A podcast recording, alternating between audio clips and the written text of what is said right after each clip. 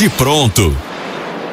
Boa tarde, amigos do Bate Pronto. Uma tarde de pilhado já com a aliança na mão esquerda, Vanderlei Nogueira. Uma tarde casado com Lívia Weber Asmar, aqui tranquilo, vivendo momentos de amor. E para falar também, quem tá vivendo uma lua de mel agora é o palmeirense. O palmeirense tá na sua lua de mel, vai ser campeão brasileiro amanhã, vai esfregar na cara do Flamengo que não teve vergonha na cara desse ano, vai esfregar na cara do Botafogo que não teve culhão para ser campeão brasileiro esse ano, não soube lidar com pressão. Falamos de um time que vai fazer história, bicampeão brasileiro de forma consecutiva, assim como foi o Flamengo recente em 2019 e 2020, que é o Palmeiras de Ferreira, e falamos também de dois rivais que vão fazer uma história negativa. História de vergonha, porque o ano do Flamengo é um vexame. Sete competições disputadas, nenhum título. Um time que tem uma folha salarial de mais de 40 milhões de reais. Jogadores galácticos que estão querendo renovar por mais três, quatro anos, ganhando dois milhões por mês. Parece que tá mil maravilhas o Flamengo. E o Flamengo tá um lixo. O ano do Flamengo foi um lixo. O que pode consertar o Flamengo é o Tite, que assumiu o time, já faz um trabalho bem melhor. E aí dizem, devolveu motivação. Jogador que defende o Flamengo não pode perder a motivação. Ele pode não gostar do treinador, ele pode não falar com o treinador, mas fazer corpinho mole, não jogar nada o ano inteiro, não respeitar o seu torcedor, isso é uma vergonha. E o outro time que é uma vergonha nesse ano é o Botafogo, que teve 15 pontos de frente na liderança do Brasileirão. 15 pontos de vantagem para o vice-líder, isso já no segundo turno. E acaba o ano ganhando uma mísera Taça Rio, que é o campeonato que os times pequenos do Rio disputam para disputar a Copa do Brasil. E o Botafogo vira piada. Tem até torcedor do Botafogo que tatuou o título brasileiro de 2023.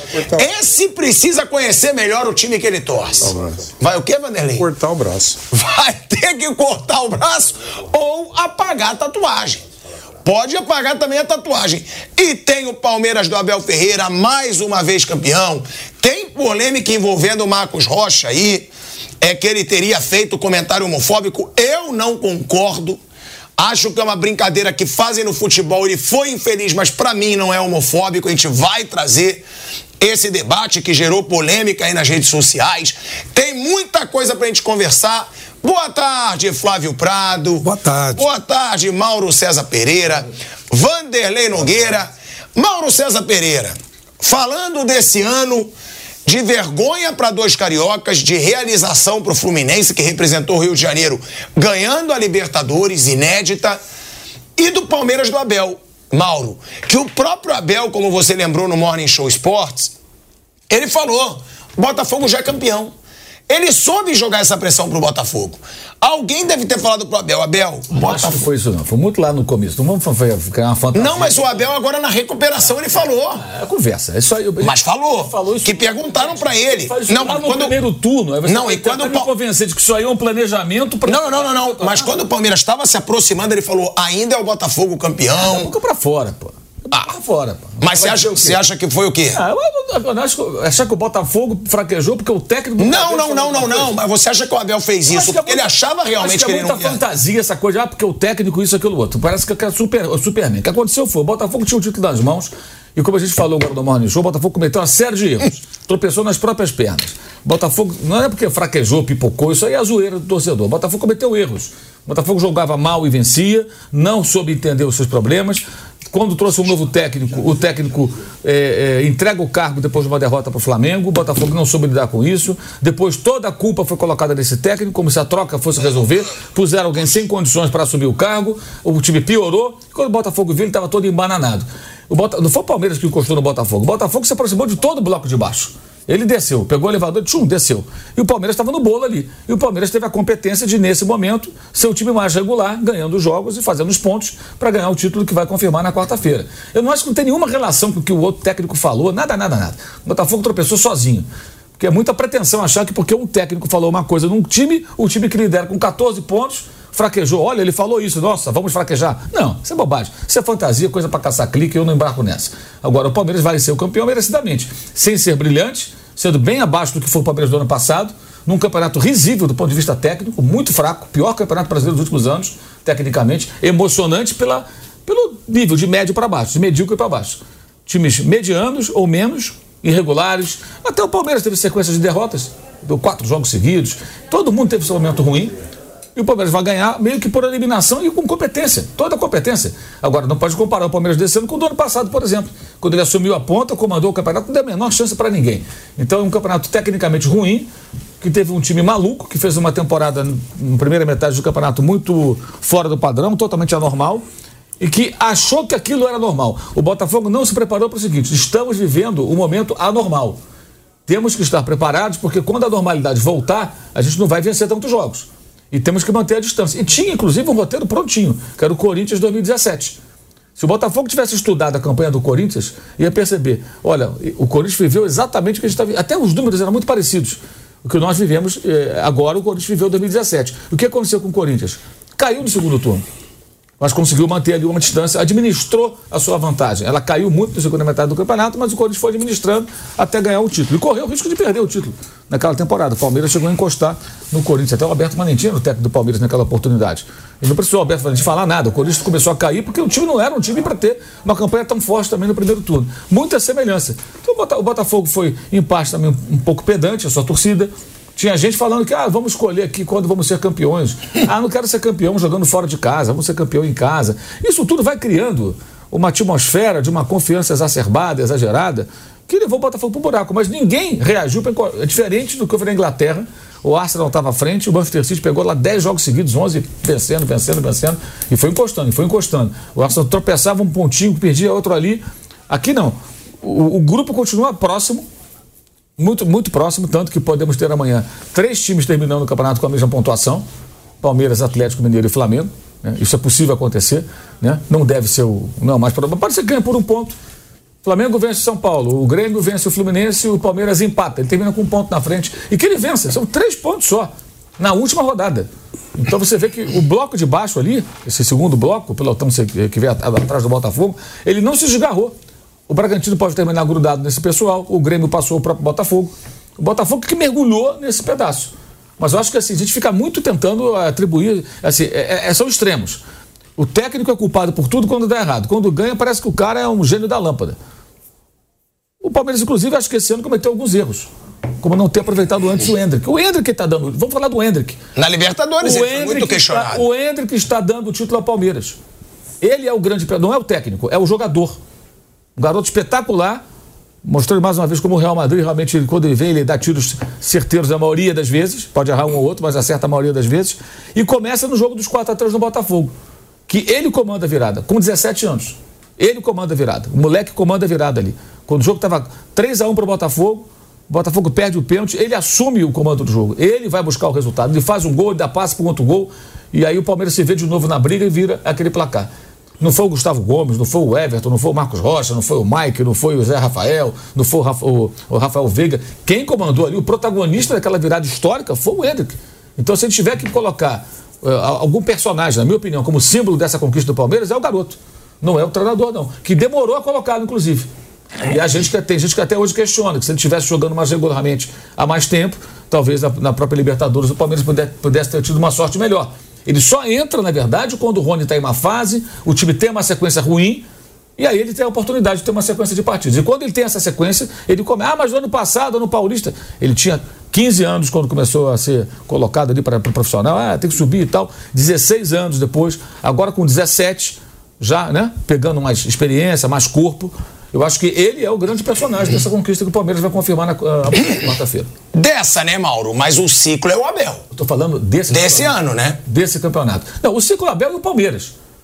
O Abel não está treinando o América Mineiro, ele treina o Palmeiras, gente. O Palmeiras oferece. É, o Flávio, o, o Flávio tem essa opinião que você tem também. Porque, assim, não, mas eu discordo. Cara, parece que o cara tá pegando um time. Não é isso, só que o cara vai ganhar duas é um, Libertadores, é um dois melhor, brasileiros é um dos elencos, e uma Copa do é Brasil. Um dos melhores elencos do Brasil, de um clube saneado pelo Paulo Nobre, que tem dinheiro, que contrata jogadores de bom nível, entendeu? E que dá ele todas as condições de trabalho. Ele faz um excelente trabalho. Mas é isso mas, que eu ia falar. Quando é um trabalho. Porque o melhor elenco é do Flamengo. Come, o Flamengo é uma bagunça. É, mas então, e ele não deixa o Palmeiras virar uma bagunça. Não, ele não deixa, não. O Palmeiras não manda ele embora quando ele tem turbulências. E o Flamengo. Mas você não acha que ele também é responsável por isso? Se a mentalidade. Não... De não deixar o futebol do Palmeiras virar bagunça, se a mentalidade não... Eu acho. Se a mentalidade da diretoria do Palmeiras fosse como a do Flamengo, ele seria demitido em 2001, antes da final da Libertadores.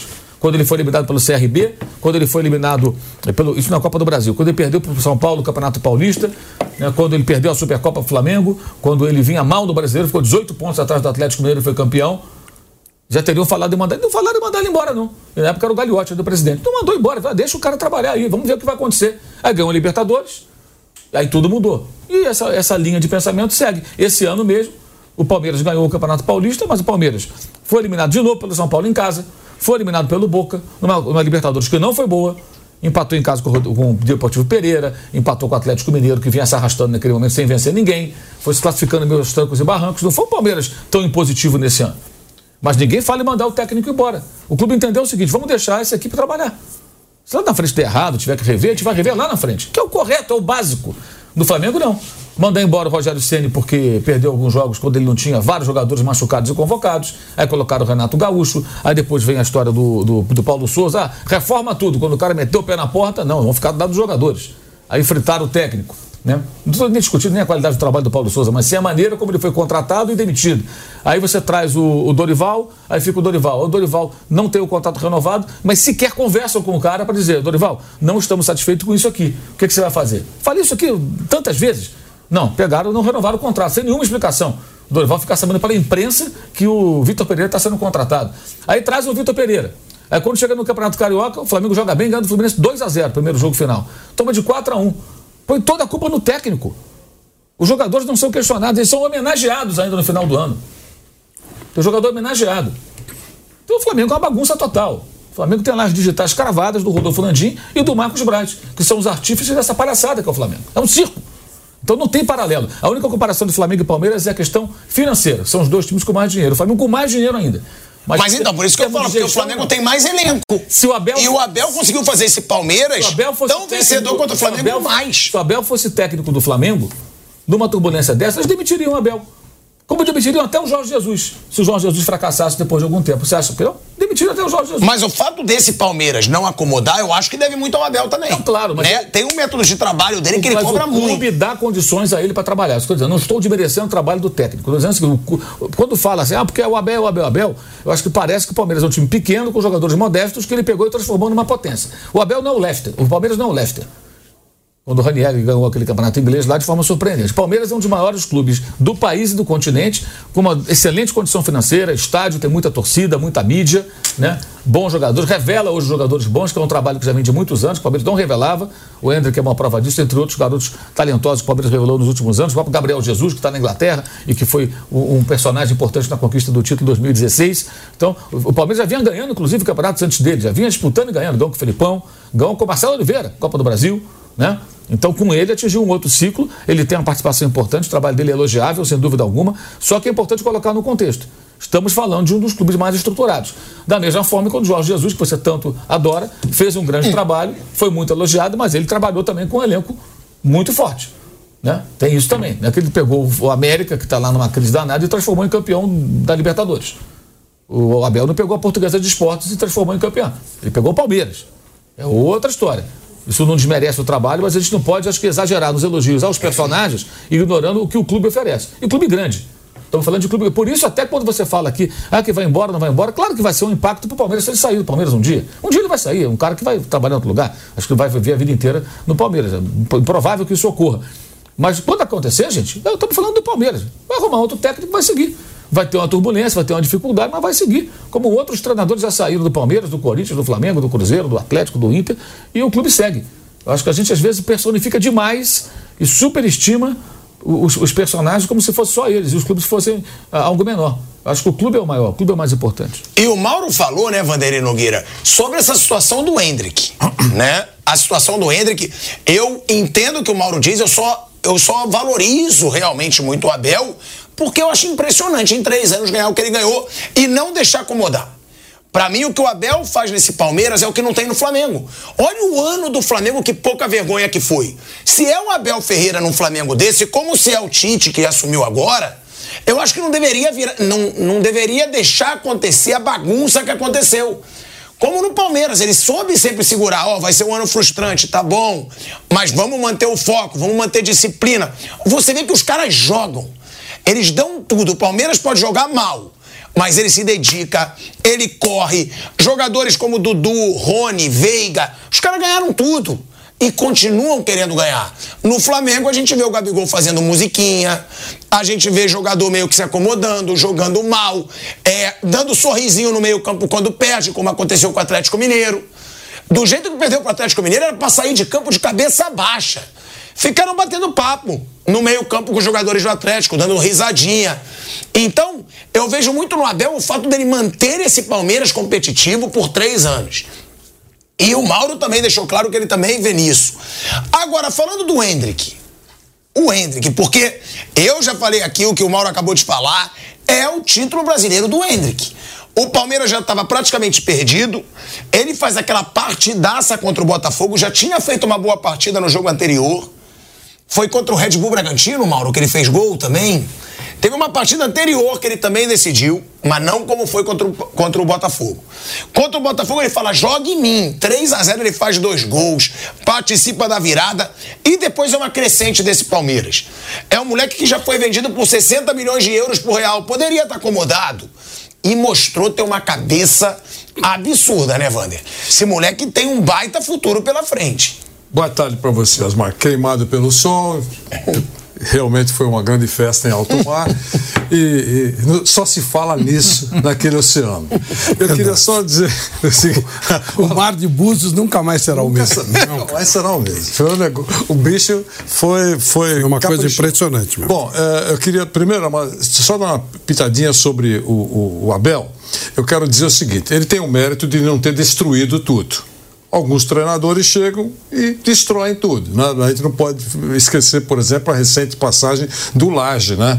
A coisa estava boa, os jogadores fizeram motim, foi uma esculhambação lá, ele não teve jeito de segurar e o, o dono aceitou, agora parece que está arrependido por ter atendido o pedido dos atletas. Você vai falar isso uh, muitas vezes. Com relação ao Abel, ele é extremamente importante. Agora, eu vou ressaltar aqui o que foi dito uh, no, no, no final da semana passada. É, o Abel foi, é, vai para a história do Palmeiras, extremamente importante, ganhador para valer, tá tudo certo. Agora, o Palmeiras foi extremamente importante na vida dele. Foi uma benção que aconteceu na vida do professor Abel Ferreira. É, ah, ah, essa benção é recíproca? É, é, é, ótimo quando a instituição e o personagem dão certo. E o sucesso é bom para os dois. Mas o Palmeiras descobriu ele estava lá escondidinho no futebol da Grécia. Descobriu, dizem que foi, eu acredito, na informação do ex-presidente Maurício Gagliotti, o Anderson Barros, que trouxe e deu certo o professor Abel. Ele, ele veio para um time com saúde financeira, que inaugurou um estádio em 2014, depois que ele chegou. Ele encontrou um estádio legal lá, 2014. Uh, eh, três, as três últimas administrações sérias, né, no sentido de gestão, parece que todo mundo elogia.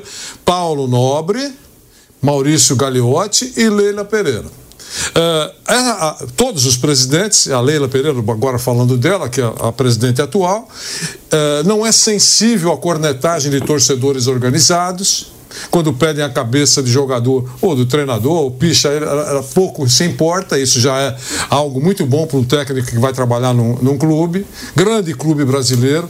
Elenco, que os jogadores foram citados aqui, os personagens que você citou, quase todos, quando o Abel chegou, já estavam lá. Várias contratações que foram feitas com indicação do professor Abel não prosperaram. Palmeiras gastou um gran, muita grana e eles, alguns até foram esquecidos e não atuaram. Pronto. Eu até entendo. Só que Libertadores não ganhava 21 anos. Não, não, tá ótimo. E ele ganhou duas seguidas. Ganhar é ótimo. É, mas por isso que eu falo. Porque é claro que ele pega um time saudável, um time com elenco bom. Mas é muito raro alguém ganhar duas Libertadores seguidas. Não, mas é o conjunto da obra. Ele, ele é o comandante? É claro que ele tem, ele tem percentual aí respeitável. Agora, esse ano, desse ano, esse ano eu acho que ele foi lerdo Olha o que eu estou falando. Lerdo para descobrir que o Hendrick poderia ajudá-lo muito. Se ele tivesse, falei várias vezes, vou repetir. Se ele tivesse confiado mais no Hendrick, eu acho que com o poder de fogo do Hendrick, o Palmeiras teria mais gols e não é nenhum delírio acreditar que poderia ter chegado na liderança com mais folga não deixando, por exemplo, para a última, para a última rodada. Já é campeão, a diferença é muito larga, mas poderia ter chegado com mais folga. Uh, o Hendrick estava jogando errado. O grande ídolo do time, ou do clube, um deles, né, o grande Marcos, gravou um vídeo na rede social dele dizendo, quando viu o Hendrick jogar, tá jogando errado, vão matar o moleque. Ele entendendo que o Ed tinha que jogar pelo meio. E você citou aí, o, o, todos citaram o, o, jogo contra a virada do Botafogo, foi por aí que foi o inferno que ele fez.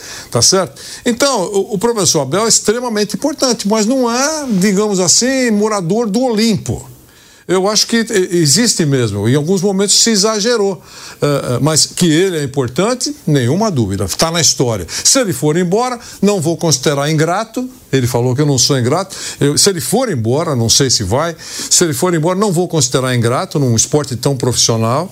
É, é, é absolutamente compreensível. Parece que o Palmeiras está tentando fazer que ele fique, mas se ele não ficar, eu acho que existe uma multa, como já foi dito nos bastidores, e que quem for contratá-lo, imagine, pode pagar essa multa e ele vai tentar sucesso em outros, em outros países. É isso. Palmeiras ganha com, com, com, com, com justiça, com justiça, e os outros, e o Botafogo for, vai passar para o Guinness como alguém que estava quase chegando e caiu no abismo. É isso. Agora, tem até aí, né? É, o PH é muito politicamente correto demais. Palmeiras enfrenta o Cruzeiro buscando um novo título. Já é campeão, pô. Oh, já é campeão, buscando um novo título. Que palhaçada! Vai ser 9 a 0 pro Atlético Mineiro. Vai ser 5 a 0. Como é que é? Oh, já pode botar aqui, Palmeiras campeão. Achou, Já era. Você achou o que está escrito infeliz, não é isso? É lógico. Então, deixa eu só concluir. Mas infeliz, a ideia, eu dou risada, porque eu acho que, que tem, tá de gente faturando para burro aí, porque vai ter três, três é, produções, mega produções. Estão levando três taças para os três estádios. Que é um, é um, negócio assim. Que, Aí é brincadeira. Na, na, minha cabeça não entra. É levar três taças. Ah, porque pode ser que em algum dos estádios, que não seja o jogo do Palmeiras, é, é, surge o campeão e vai ser um vexame. Ah, cara, ou não leva nenhuma. Levar três é, é, é, é muito, sabe? Alguém falou assim: vamos fazer três grandes shows. Está tá todo mundo contratado ou não está contratado? Vai ter, vai ter mariachi antes dos jogos? Não, não, não, cara, puxa vida. E outra coisa, a festa da, da CBF vai ser em, fevereiro que eles estão. Então não precisa fazer isso. Vai gastar. De, ou está sobrando grana, eu sei que. Tá. Está sobrando grana para fazer isso. Sabe, eu acho assim uma coisa tão boba. Vale a volta olímpica. O cara ganhou, vai fazer um carnaval lá para sua torcida ou para a torcida que estiver lá no jogo da vitória e acabou. Sabe, três, Asmar, três, eh, montagem de três circos. É patético. O Palmeiras já é o campeão brasileiro. O Palmeiras já, o próprio Palmeiras já se trata como campeão brasileiro, porque tem que tirar aí um saldo de gols de nove nove gols do Atlético Mineiro para chegar no Palmeiras e não vai conseguir mais chegar. Agora, Flávio, é o que o Vanderlei falou, a gente estava falando também hoje no Morning Show Sports. É a maior vergonha da história do brasileiro o que o Botafogo conseguiu fazer. O Botafogo, se já falam no Rio de Janeiro que tem coisas que só acontecem com o Botafogo, agora então dizem que você enterra um sapo, né? Em algum lugar devem ter enterrado um elefante lá no, no estádio, no CT do Botafogo. Não dá para entender o que acontece com o Botafogo. Os torcedores do Botafogo entendem. Flávio, 15 pontos. O- 15 o- Com pontos. 15 pontos, o Stepan Ercecian, eu falei ontem, deu uma entrevista pro Zé Carlos Araújo, fala assim, é melhor esperar. Ele falou, que é isso, pô? Eram 13 na época, que é isso, 13 pontos. Eu falei pra vocês aqui. Não, o, o, o, o Stepan falando pro Zé Carlos Araújo, ele fala assim, não, mas 13 pontos? Sim, mas o Botafogo pode perder quatro jogos. Ele falou, ah, mas outros também vão perder. Ele falou, você não conhece o Botafogo. O, o, o Stepan, ou seja, aquela história É um do que ator, é um ninguém ator conhece. das antigas da É, Globo. que ama o Botafogo, é um dos maiores torcedores do Botafogo. E ele fala que tem coisa que só acontece com o Botafogo. E esse ano, duas coisas extraordinárias. Duas. Primeiro, o que ele fez no primeiro turno. Tem coisas que só acontecem com o Botafogo. O time vem da segunda divisão, monta um time aí com um jogador mais antigo, jogador forte, de velocidade. Ou seja, bem aquela coisa de vamos fazer um time pra gente se segurar, jogador experiente e tal. De repente dispara, 15 pontos de vantagem. Tem coisas que só acontecem com o Botafogo, isso aconteceu. E aí, ele começa a perder de uma maneira absurda, como ninguém perdeu antes. Tem coisas que só acontecem com o Botafogo. E aí ele foi parar num lugar ótimo para aquilo que se esperava quando começou o campeonato. Se fosse o contrário, Botafogo tivesse feito esse vexame no primeiro turno e a arrancada que ele deu no primeiro agora seria maravilhoso. Mas aconteceram duas coisas absurdas. O que ele fez no primeiro turno e o que ele fez no segundo. E aqui o Mauro, quando ele citou, estava lembrando de uma situação. Quando o Corinthians deu aquela arrancada num, num primeiro turno lá atrás, 2018, Mauro, o time do 17. 17. Quando ele dá essa arrancada, eu, eu, o ele estava começando como técnico, né? Era a segunda vez que tinha trabalhado um pouquinho no Corinthians e depois a segunda vez. E a gente conversava muito. E ele falava assim, cara, tá dando tudo certo, mas eu preciso me cobrir. Ele sempre teve muita consciência da limitação no Corinthians. Falei, ficar esperto com isso aqui, porque né, tá muito. Tudo que eu faço tá dando certo. Tudo que a gente tá fazendo tá dando certo. Então ele teve sempre muita consciência que em algum momento a coisa não ia ser do mesmo jeito. Ele sabia disso. O Corinthians se preparou para começar a perder. Sabia que o que estava acontecendo era uma anomalia. Ou se preparou para ser mais normal. Parece que o Botafogo não teve esse cuidado, né? Os jogadores não tiveram, ou não teve um técnico com competência para fazer esse tipo de leitura. O cara, ele, embora fosse um jovem, na época, ele teve essa leitura. Ele devia estar começando o jogador, ó, gente. Isso aqui está fora do padrão. Não é isso que vai acontecer no segundo turno. Vão encostar, nós vamos ter problema. E já preparou os caras para essa situação. O Botafogo não parecia preparado para isso. Quando ele perde o primeiro jogo lá no tapetinho, acho que foi contra o Goiás. Flam- É o Flamengo depois do Goiás, né? O Flamengo Goiás era novo. Empata. Com o Goiás. O- Ele começa. É, Cuiabá. é que ele só ganhava no, no tapetinho todo, 100%. Ele perde o Flamengo, empata com, com, com- o Goiás, aí. hum, eles não estavam preparados para isso. O Corinthians do Carilho, ao contrário, sabia, tinha noção exata que o que foi feito naquele primeiro turno foi anormal. O Botafogo não. O Botafogo, não sei por que cargas d'água, mesmo com jogadores experientes, então faltou um técnico, né? Para dizer: olha, gente, o que está acontecendo não é normal. Não é normal. E aí aconteceu essa queda absurda. Quando começou a cair, não tinha mais como se segurar, não tinha mais como se segurar, e aí deu no que deu. Mas o Botafogo, se você olhar a classificação do Botafogo, ela está ótima. Muito acima da expectativa. Muito acima. Ah, mas aí, vem muito esse, acima. aí vem esse discurso aí do Textor, que aí é uma impura enganação também. O quê? O Textor tentou agora no final falar isso. Ah, ó, temos que ver que vamos estar brigando por uma Libertadores. Mas o Botafogo- Tá bom, mas pro que foi o ano? É, pelo ano, não. Mas não dá pra você levar Não, mas pera, pera, bom. pera, pera um pouquinho. O time do Botafogo Mas pera um tá pouquinho. na posição pera um tá pouquinho, pera um pouquinho. O Botafogo não consegue se classificar na final do Campeonato Carioca. Ele vai pra Taça Guanabara. Flávio, ele já demonstrava sei. essa instabilidade. Isso seria maravilhoso se ele tivesse disputando a vaga pela Libertadores. E se fosse ao contrário? final, mas Se não se ele tivesse 15 Se, pontos de isso, vantagem. se na fosse ao contrário. Se ele tivesse tomado as porradas que tomou no primeiro turno, e no segundo, tempo, no segundo turno reagido. Mas na média, nenhum de nós aqui, nenhum de nós, teria coragem de apontar o Botafogo como, como Claro Libertadores. Então, e ele vai para Apontava- Libertadores. Apontava como um dos times que ia brigar Isso, por isso que eu tô falando. Nessa leitura, a campanha foi ótima, não foi boa, foi ótima. Agora, no papelão, mas também tem o outro lado. O absurdo do primeiro turno é o absurdo do segundo. Tem coisas que só acontecem com o Botafogo. Mas na média, nossa, foi muito acima. Agora fica essa imagem horrorosa, né? Desse bate papelão do segundo turno. Mas o primeiro turno também foi uma coisa totalmente maluca. Então o Botafogo conseguiu fazer duas loucuras. Uma como ninguém fez para subir e outra como ninguém fez para descer. Negócio muito Agora, louco. Ô Mauro, o, Flávio falou esse discurso que falou também o Textor. Ah, mas se você for levar em consideração como a gente entrou no Campeonato Brasileiro, o que esperavam foi bom. Pra mim foi péssimo. Se eu sou torcedor do Botafogo, eu ia atrás transtornado com o que aconteceu nesse campeonato e o torcedor tá. E eu não sei se você viu que o Diego Costa deu uma declaração razoavelmente polêmica. Que ele diz que o Botafogo meio que deu uma empinada no nariz ali. Que deu uma. Eles acreditaram que eles já teriam sido campeões, acreditaram que o que fizeram na arquibancada realmente faltou humildade pro é, Botafogo. Mas aí ia falar agora não adianta, né? Ele é um jogador experiente, né? Se ele não tinha que falar isso, se é que ele não falou, né? Talvez tenha falado, ninguém, ninguém tenha dado ouvidos. Era lá dentro, antes. Porque houve vários momentos que o Botafogo poderia ter caído na real.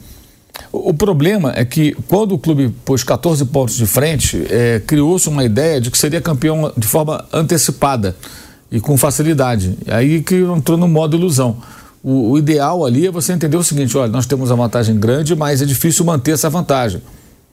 É provável que a gente perca alguns pontos e que os outros se aproximem, ou nós é, é, é acabemos aqui próximos dos que estão ali no bloco de baixo temos que saber administrar essa pontuação, jogo após jogo, com uma estratégia inteligente. O Botafogo entrou no, no, numa, numa vibe totalmente equivocada, as coisas já não estavam mais dando tão certo, encontraram no técnico um vilão, não era culpa dele apenas, ele tinha ali a sua parcela de responsabilidade, mandaram embora, e aí vem o um grande erro. Eu fico imaginando isso se fosse no Flamengo, o que a gente não estaria falando, né? Mas foi no Botafogo. Uma coisa bizarra. Nem no Flamengo aconteceu isso. Os jogadores não querem fulano, então vamos colocar Beltrano como técnico. Isso aí nem no Flamengo aconteceu. Eles já é, foram responsáveis pela, é, com más atuações pela quedas, pelas quedas de treinadores. Mas essa escolha, isso é um negócio que eu não vejo há muito tempo no futebol. E foi explícito, né? Os jogadores querem um Lúcio Flávio. Ok. Aí o técnico, o Textor, né, que é o, que é o dono, concordou. Ele errou muito também. Aí aquela coisa de ficar sempre achando que o time está sendo prejudicado pela arbitragem, como se. Pode até ter sido prejudicado aqui ou acolá, mas atribuir só a isso a derrocada é uma coisa que não tem o menor cabimento. Um negócio domingo muito curioso. Quando o, na transição entre o Luiz Castro e o, e o, e o Bruno Lage, o Botafogo foi buscar o Cláudio Caçapa lá embaixo, lá longe, lá na França. Ele trabalhava e, na França. E o Lúcio Flávio já estava lá. Para transição de quatro jogos não serviu, mas para técnico de, de, definitivo serviu. É muito louco isso, né? Os jogadores pediram e eles concordaram. Então tem erros graves aí também da gestão. É isso aí. No caso do dono do clube, das pessoas que comandam o futebol. Diz, diz que está arrependido de ter atendido. O Botafogo, Agora tem, tá Botafogo tem um executivo de futebol, tem pessoas profissionais trabalhando ali. Não teve ninguém para dizer para o americano e falar assim, o texto, esse caminho é perigoso, cara. A gente não pode colocar um, um técnico porque os jogadores querem. Onde você viu? Nas suas empresas as pessoas escolhem os seus chefes, né? Nós queremos que o chefe seja fulano de tal. Claro, lógico, ele é bonzinho, ele é legal. Não, você vai colocar quem está mais preparado. E era muito evidente que o Lúcio, o Lúcio Flávio só trabalhava no Botafogo, ele foi um jogador do clube, já estava ali e foi ficando. Mas ele não tinha feito nada que justificasse é, é, aquela oportunidade. E deram a ele a chance ele não estava pronto, ele piorou. É só analisar o, a maneira como o Botafogo jogava. A derrota do Palmeiras não é só uma questão do pênalti perdido. Os gols, terceiro e quarto gols do Palmeiras, são de uma, de uma bagunça defensiva absurda.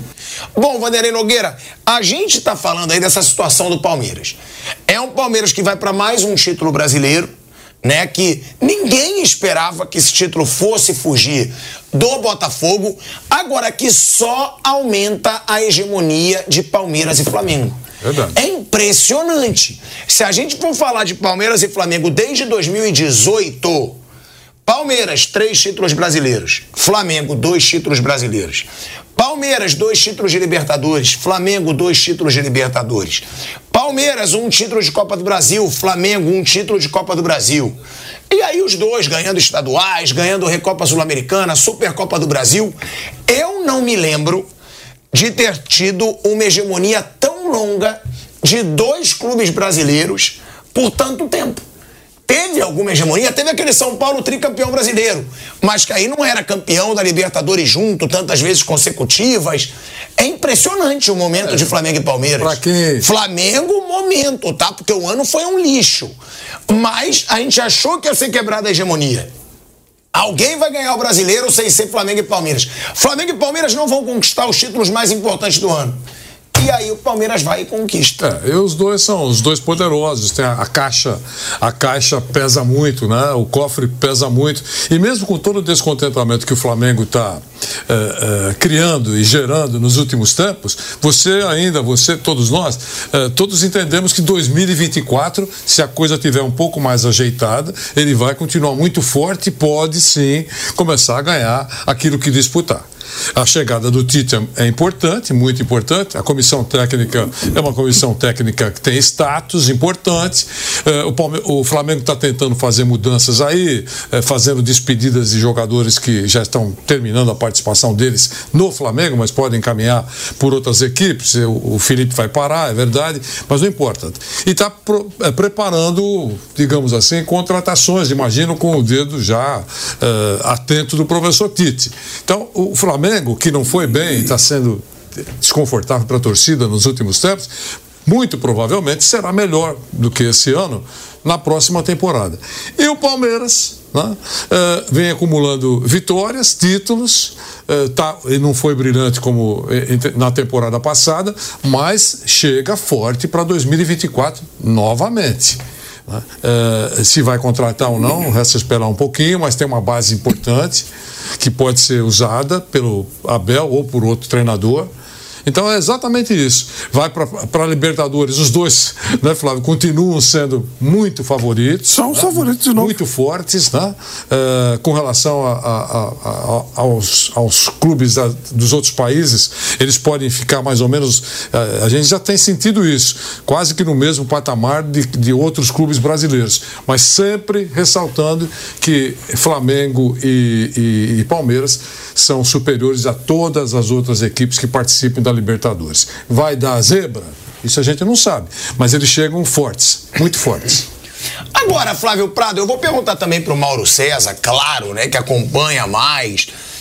Eu queria falar um pouco desse Flamengo também. Porque é um Flamengo que, como o Mauro disse no Morning Show Sports, e a gente tem que falar, encerrou o Campeonato Brasileiro no Maracanã parecendo um multicampeão em 2023. Teve mosaico pro Felipe Luiz, teve mosaico pro Rodrigo Caio, teve choro do Gabigol.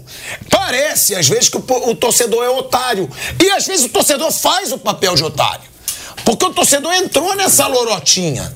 Ele entrou nessa festinha. Um ano que foi ridículo, um ano que foi patético pro Flamengo Sete competições disputadas, nenhum título com vergonhas, como perder para o Hilal na semifinal do Mundial, perder para o fraco Olímpia na Libertadores, perder para o Independente Del Valle na Recopa Sul-Americana, levar de quatro para o Fluminense no Campeonato Carioca na final.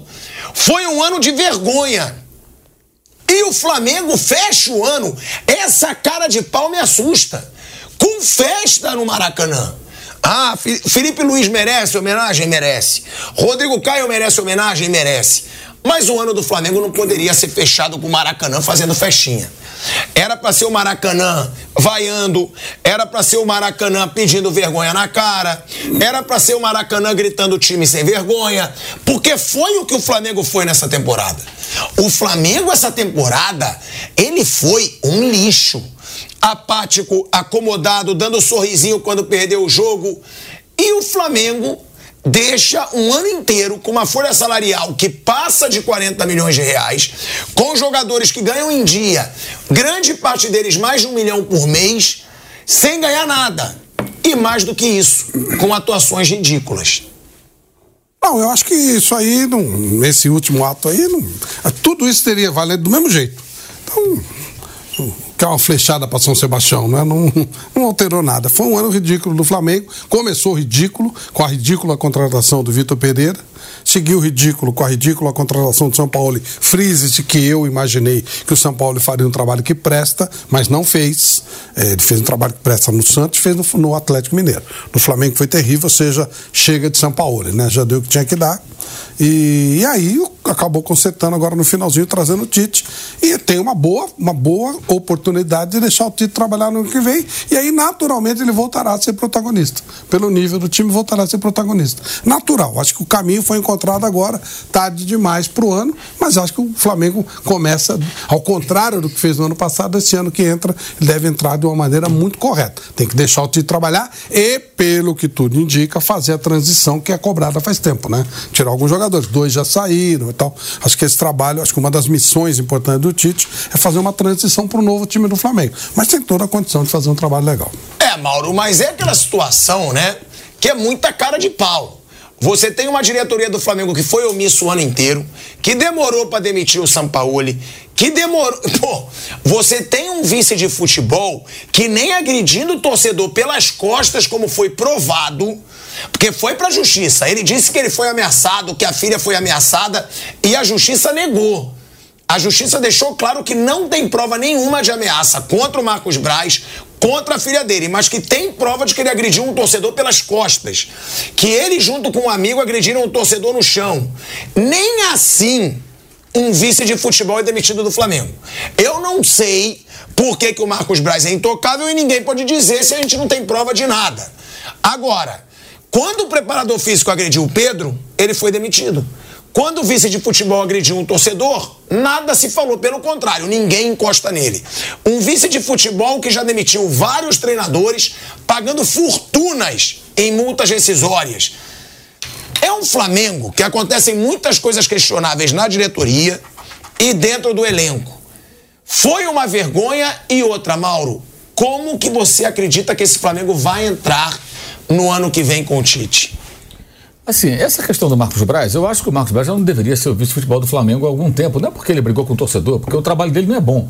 Agora, acho que essa comparação não tem cabimento. Um agrediu, um, um, preparador físico agrediu um jogador no ambiente de trabalho. O Marcos Braz estava numa loja, o cara foi lá e foi falar alguma coisa para ele, os dois se engalfinharam, teve mordido na virilha, segundo a perícia, né? É outra situação. Quer dizer, a gente não pode também transformar o torcedor que vai importunar o dirigente, ou o jogador, ou o jornalista, ou o político, ou quem quer que seja, né? É, como se fosse o mocinho da história. Não, ele não é mocinho, Mauro. Não, sim, mas ele não ameaçou como foi falar. falar agora. Ah, mas você está falando em cima do que eu falei? Pô, então, mas eu posso responder também. Sozinho, pô. Não, não, não. É mas em cima do que eu falei. Sensacionalismo, é mas tá bom, mas então que seja sensacionalismo. Tô, mas é minha opinião. Então, ele agrediu o torcedor. Fez uma pergunta, você deixou o torcedor, ele só falou que tinha que mandar o treinador embora. Não, peraí. E ele foi agredido pelas costas. É muito errado isso. Não sei o que o cara falou. Eu sei que eu sou radicalmente contra essa coisa das pessoas serem importunadas fora do ambiente de trabalho. No estádio de futebol, o cara não quer o Marcos Braz, leva a faixa, pede fora Marcos Braz. É pertinente a reivindicação. No shopping center com a filha ou com qualquer outra pessoa que ele esteja, ele não tem que ser incomodado. Como ninguém tem que ser incomodado. Isso eu sou radicalmente contra. Por conta de, de, de nós tolerarmos isso até, às vezes, não apontarmos o dedo para o cara que fala encher o saco, é que acontece extremos, como até invadir motel para pegar jogador na porrada já aconteceu. Mas aí eu sou contra. Não, ah, então, Cobrar dirigente eu não sou então, contra. Não tem, no, na o dirigente ele na tem uma rua, função pública. Rua ele não tem que ser cobrado. Mas ele falou, na manda o treinador embora, só isso. O que foi filmado A mesma coisa o jogador de foi futebol. isso. Jogador de... A agressão é outra coisa. O jogador de futebol, ele não tem que estar no restaurante e chegar uma pessoa para importuná-lo. Até acho que o jogador no momento de derrota, se ele tiver inteligência, ele até evita certas aparições para evitar o desgaste, para não demonstrar felicidade no momento que a torcida está triste. É uma outra situação. Mas isso também não dá o direito de ninguém lá importunar. O cara está no momento da vida pessoal dele. O que poderíamos questionar é o fato de ser vereador e não estar na Câmara, naquele momento. Aí sim, que ele é um servidor público, pago pelo contribuinte, ao invés de estar na sessão da Câmara, ele estava no shopping comprando um presente para a filha, que ele poderia comprar em outro momento. Shopping center fecha 10 horas da noite, né? Então dá para comprar à noite, poderia mandar alguém comprar, comprar pela internet, dar o dinheiro, o cartão de crédito da menina, ela ia comprar, pode gastar até tanto, ela vai lá e compra. Tem mil maneiras. Então aí nós podemos até questionar, é, extrapolando a, a, a, o âmbito esportivo e entrando na questão é, é, social. Ele é um, um, servidor público eleito pela população, pelo, pelo, pelo contribuinte ganha salário para isso, ele não estava lá. Isso pode ser assim questionado e foi muito questionado na época. Eu só acho que são coisas diferentes. O outro não. O outro agrediu o sujeito lá, o colega de trabalho, o jogador de futebol, dentro do vestiário. O erro ali é, não foi a saída do preparador físico agressor. Foi não ter a sensibilidade, aí entra a falha do Marcos Braz, de perceber que já havia um desgaste da comissão técnica do São Paulo com os atletas. E que com aquela agressão a coisa ia piorar. Era a chance de ali fazer o quê? São Paulo não dá mais você não está bem com algum jogador. O seu, o seu preparador físico agride o meu, meu centroavante, pô. Ah, não, ao invés de abrir a mão do São Paulo naquele momento, até num acordo que poderia acontecer por uma rescisão amigável, que eu acho que seria até viável nas circunstâncias, eles mantiveram o técnico. Ali tem outro erro. Por isso tudo, eu acho que o Marcos Braz não deveria ser mais o dirigente do Flamengo. Pelos erros. A questão dele ter brigado, mordeu virilha lá do cara, é problema dele com esse cara que fala encheu o saco dele também. Para mim, os dois estão errados. Repito, eu acho que ninguém tem o direito para mim isso é muito claro. E acho um precedente perigosíssimo. Né? Porque uma coisa é assim, o torcedor vai fazer uma manifestação na porta do CT. Desde que seja pacífica, tudo bem, você quer protestar, você protesta. Não tem direito de chutar carro de jogador, é, bater em jogador, em dirigente, ninguém. Agora, no shopping, na praia, no restaurante, na rua. Não, não, acho que não tem, não tem, ninguém tem esse direito. Acho que não tem. E outra coisa, naquele dia já havia na rede social torcedores se organizando para ir atrás das pessoas do clube, não só do Marcos Braz. Isso eu acho absurdo. Acho que isso está errado, não concordo, acho, acho totalmente descabido. Agora, o problema do Flamengo não é só o Marcos Braz, acima dele tem um presidente. O presidente é quem o mantém e que concorda com as suas decisões. Por que, que ele é tão Rodolfo o Marcos Braz? Essa não? pergunta de um milhão de dólares, eu não sei. Né? Porque ele fala, ninguém encosta no Marcos Braz. Sei, por quê? Por isso, porque eu não sei. Eu acho que é uma questão política do clube, né? Deve ser importante para ele. Porque, de fato, o trabalho dos dois é ruim nesse momento. E daqueles que estão abaixo também. No domingo, o Juan foi para a coletiva junto com, com o Tite e é constrangedor. Ficou sem entender do que, que o Juan pensa, o que, que, ele, que ele acha, o que ele está fazendo lá. É, então tem muita coisa errada. E o Marcos Braz é responsável pela permanência desses profissionais e o presidente Rodolfo Landim é responsável pela permanência do Marcos Braz. Agora, começa com os dois, que, estão, que são, são os caras que têm o poder de decisão, e isso vai, é feito cascata. Vai cair aonde? Vai bater lá nos, nos técnicos, que têm as suas parcelas de responsabilidade, e nos jogadores. Agora, o que aconteceu no domingo, eu acho totalmente fora de hora. Nada contra as homenagens, mas homenagens no momento em que o time tinha um jogo importante, um jogo que valia um, um passo relevante para conseguir a vaga na Libertadores.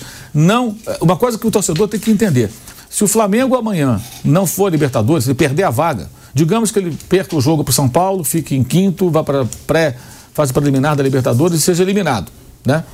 E não disputar a fase de grupos, o orçamento do clube cai drasticamente.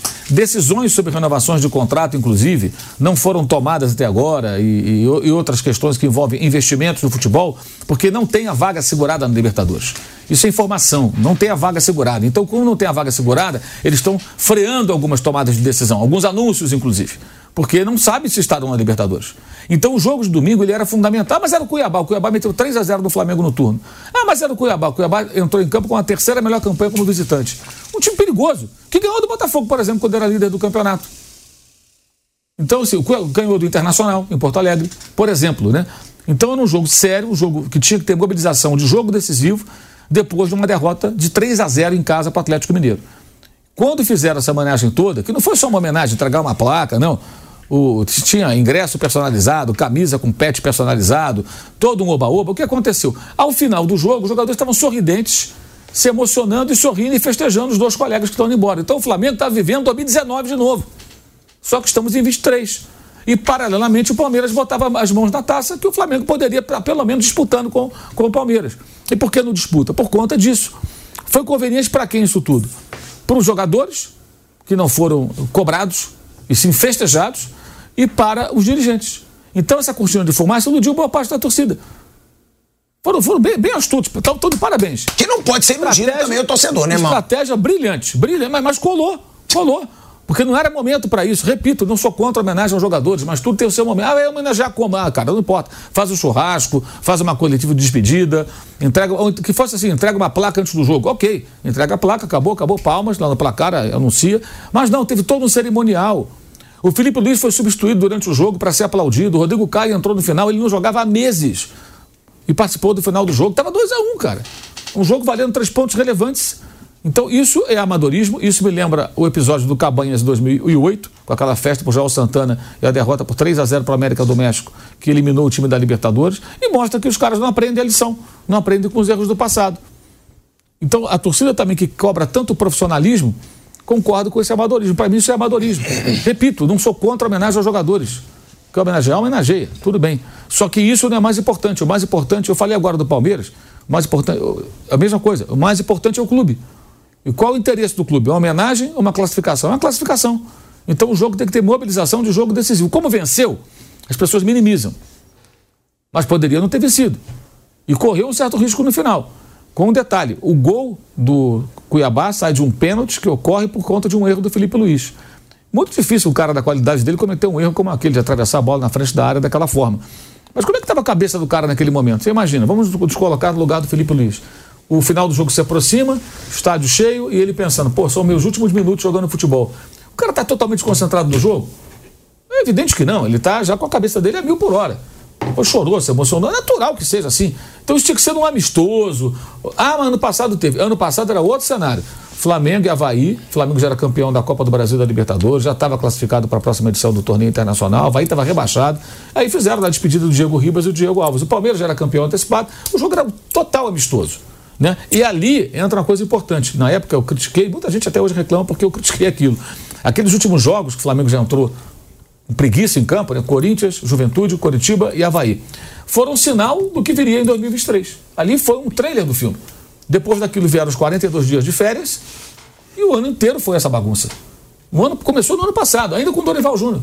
E com a condescendência da comissão técnica de então, do Dorival e dos dirigentes, que continuam lá. Então esse é o ponto. Então você perguntou 2024, eu não vejo nenhuma perspectiva de mudança, a não ser que o Tite consiga lá da maneira dele, muito hábil, né, para lidar com a boleirada, criar um ambiente de real competitividade. Porque se depender do comando do time, e dentro da diretoria, tem muita gente que pensa como eu. Muita gente com muita bronca por conta desse tipo de conduta. Dentro do próprio diretoria do, do, do Rodolfo Landim. Mas ele não dá muito ouvido para esse pessoal. Estou falando de dirigentes que estão ali, junto com ele. Que Fortes, inclusive. Exatamente. E que estão bem incomodados com isso. Porque também percebem que, assim, gente, foi uma grande, uma grande artimanha. Vamos homenagear dois jogadores, criamos um clima festivo. A gente está vindo de uma derrota para o Atlético que tirou a chance de ser campeão. Porque se o Flamengo vencesse o Atlético, ele estaria ainda brigando pelo título que é o mínimo que se espera, né? Ele tem que vencer o São Paulo e torcer para o Palmeiras tropeçar. Mas estaria me falando aquilo que não, tá aberto, estão disputando o campeonato. Não, não tá, porque tomaram 3 a 0 Aí jogaram o quê? O antídoto para isso. Fizeram um ambiente festivo. E aquela foto, para mim, é, é, dos jogadores, não sei se vocês viram, os Eu jogadores vi. no centro do campo, todo mundo abraçado, sorrindo. Estão rindo do quê? Eles só fizeram bobagem esse ano. E estão rindo de quê, amigo? Isso não é profissional. Desculpa, isso não é profissional, isso não é é, comportamento de um grupo realmente que quer ser vencedor. E tem outro detalhe que me chama a atenção. Você viu o Gabigol muito emocionado com a saída do Felipe Luiz. O Gabigol, isso é para parar e pensar. Gabriel Barbosa estava mais emocionado na despedida de dois companheiros que vão embora, um vai deixar o futebol, o outro vai deixar o Flamengo, do que na derrota para o São Paulo, que foi empate, mas perdeu o título da Copa do Brasil, quando ele deu sua última entrevista em Jornal Mista que ele estava bem desenvolto, bem tranquilo, muito relaxado, né? Então, assim, a, perder um título não o choca tanto quanto perder um companheiro de trabalho. Então, o que é, mais importante? 2023, esse é um símbolo, tá? Não é só ele, não. É, e títulos que você deixa de ganhar, que você poderia vencer, vitórias que você não conquista, ou ficar relembrando os velhos tempos. Para eles, parece que os velhos tempos são mais importantes. E os cartórios não fazem nada para mudar isso. E ó, o Mauro falou dessa situação, é um assunto bom pra gente debater. Será que com essa diretoria o Flamengo vai conseguir mudar de mentalidade no ano que vem? É o último ano de mandato do Rodolfo Landim. Óbvio, vai querer entornar dinheiro para ganhar alguma coisa, mas entornando dinheiro é o que eu falo. Aí é fácil ganhar título. Não dá para dizer que essa diretoria também faz uma gestão maravilhosa. Não, não dá. Concordo com o Mauro, foi um absurdo aquela despedida ali do Felipe Luiz e do Rodrigo Caio, tornando um jogo uma festa num ano vexaminoso pro Flamengo. Agora, uma coisa, Flávio Prado, Vanderlei Nogueira, Augusto Melo deu uma declaração de que o Gabigol tem a cara do Corinthians. Bom, Gabigol tem contrato com o Flamengo até o fim de 2024 pode assinar um pré-contrato com outro clube no meio do ano. Tá chateado que queria renovar já nesse ano, tá certa a diretoria do Flamengo de não renovar, porque o Gabigol não jogando nada na temporada queria renovar por mais quatro anos ganhando 2 milhões de salário. Não tem cabimento. O Flamengo falou, espera. E ele tá bravinho, Vanderlei Nogueira. Mas também não sei se dá pra ir pro Corinthians. Vocês acham que dá? Asmar, uh, político, né? Político e, e, e, cartola de clube, eu acho que tem que tomar muito cuidado com o que fala, porque cria uma grande expectativa. Né? É, se eu fosse político e eu prometesse, vou, vou criar uma ponte daqui a lugar nenhum. Aquele pessoal que mora bem longe tá, vai ficar feliz esperando e aí não tem um tijolo. Né? É, cartola de clube. É, no caso do presidente eleito do, do Corinthians. Né? Ele citou na entrevista, é verdade, que o Gabigol tem a cara do, do, do Corinthians e citou mais dois nomes, pelo que eu estou sabendo: o Marcos Leonardo e o Soteudo. Né? Eu acho ótimo ele falar que tem a cara do Corinthians e tal, mas para muita gente, para torcedores do Corinthians, pode criar uma expectativa de que vai contratar esse tipo, esses jogadores, ou vai tentar contratá-los, ou vai contratar outros jogadores nesse mesmo patamar de importância. Né? Porque fica aquela expectativa de ver um time forte na próxima temporada. Agora, o que eu acho assim surpreendente é que ele é oposição, ele chegou uh, levado pela oposição. Então, eu acho que ele não tem a informação plena de como está o Corinthians. Se ele fosse candidato da situação, acho que o da situação tem acesso a números, a papelada toda, está lá dentro, então conhece a, a verdade do clube. Imagino. Agora, o de oposição, que ainda não assumiu, eu acho que não tem toda a informação é, suficiente para falar em voos tão altos, porque é criar expectativa, é, é vender ilusão. Né? Me fez lembrar, estava conversando com o Flávio logo cedo, sobre o, o diretor de cinema da, da uh, Sinog. Sinog é a companhia de cinema de Nogueirópolis. Certo. Ele disse o seguinte: olha, eu quero fazer um grande filme para 2024 e acho que tem jeito para fazer o sucesso nesse filme o Tom Cruise o Will Smith ou o Denzel Washington. Tem aí, a cara do filme. Ele tem a cara do filme. Aí todo mundo sabe que nem vendendo a cidade vai pagar um cachê do cara desse. É, então, sabe, tem que tomar muito cuidado com o que fala são promessas assim que é, é, são gostosas para os ouvidos dos, uh, dos torcedores.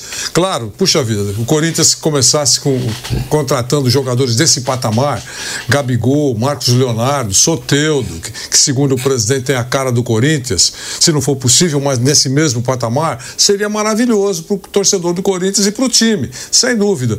Mas essa é a realidade do Corinthians. Ele tem informação dos números. Ele já entrou em contato com uma auditoria de reputação internacional para fazer um pente fino na administração para saber de cabo a rabo como está a situação.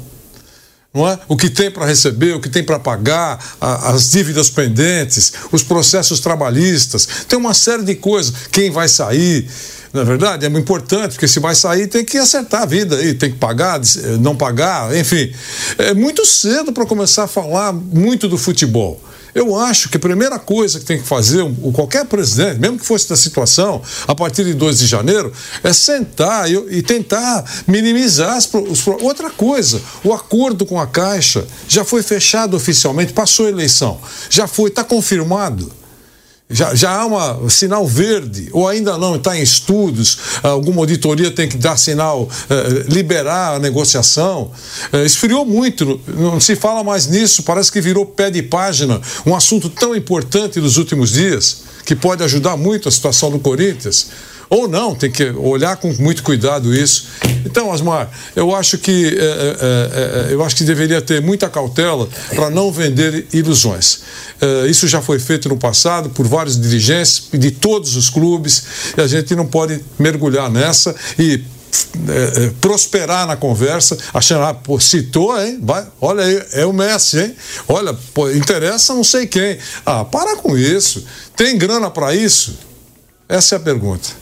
Agora, vamos ouvir aí, ouvir não, né? Vamos colocar a arte do que falou Augusto Melo.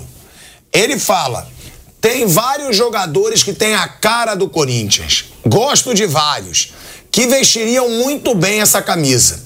O próprio Gabigol tem a cara do Corinthians. É um jogador guerreiro, sabe fazer gol. Tô só citando um exemplo, porque tem contrato e o salário dele é muito alto mas é um jogador que eu gosto. O Soteudo é um jogador muito bom, o Marcos Leonardo, enfim, tem muitos que a gente gosta.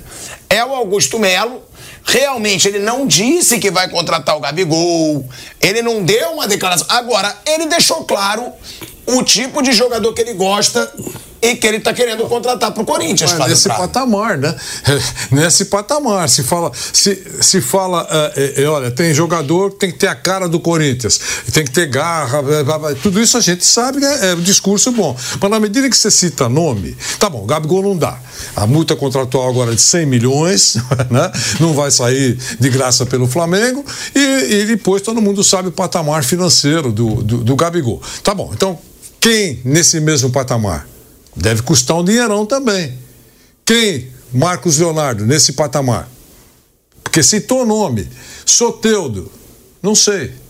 Você entendeu? É isso. Eu só acho que não pode criar ilusão para o torcedor do Corinthians, que já sabe, já viveu muito esse, essa, essa, essa comercialização de ilusão. É só recuar um pouquinho no tempo. Falaram de Cavani, falaram de Soares, fal... é, quem mais? Vários nomes aí incontratáveis. Drogba. Drogba, sabe? Para com isso. Eu acho que é o momento do cara perceber que não deu certo no passado, que mesmice, coisa chata. Para de começar a soltar nomes que serão incontratáveis, ou quase todos são. Flávio. É, Aí ele deu uma declaração e tá tudo certo. O, o, assim, concordo com tudo que o Vanderlei falou e tá. É, e vamos em frente. Agora, de concreto mesmo, que pode ser uma notícia espetacular para o torcedor do Corinthians, é que o Corinthians pode estar trazendo de volta o Robert Renan. Isso é pff, maravilhoso. Robert Renan é um baita zagueiro, que a gente contestou aqui quando ele foi cedido como parte do pagamento do Yuri Alberto, e é um jogador que já foi até convocado para a seleção brasileira. Parece que o Robert Renan está com dificuldade lá no time que ele está jogando, e o empresário dele tem muito acesso ao Corinthians. Inclusive ele já ele era, ele não tem essa coisa de lado, né? Ele tem acesso com todo mundo lá, que é o senhor Fernando Garcia. O empresário dele é o Fernando Garcia. E, falar, e, e colocou-se a hipótese dele, do, do Robert Renan, já que ele não está acertado lá no, no time que ele está jogando, ele poderia vir por empréstimo para o Corinthians, por um período aí.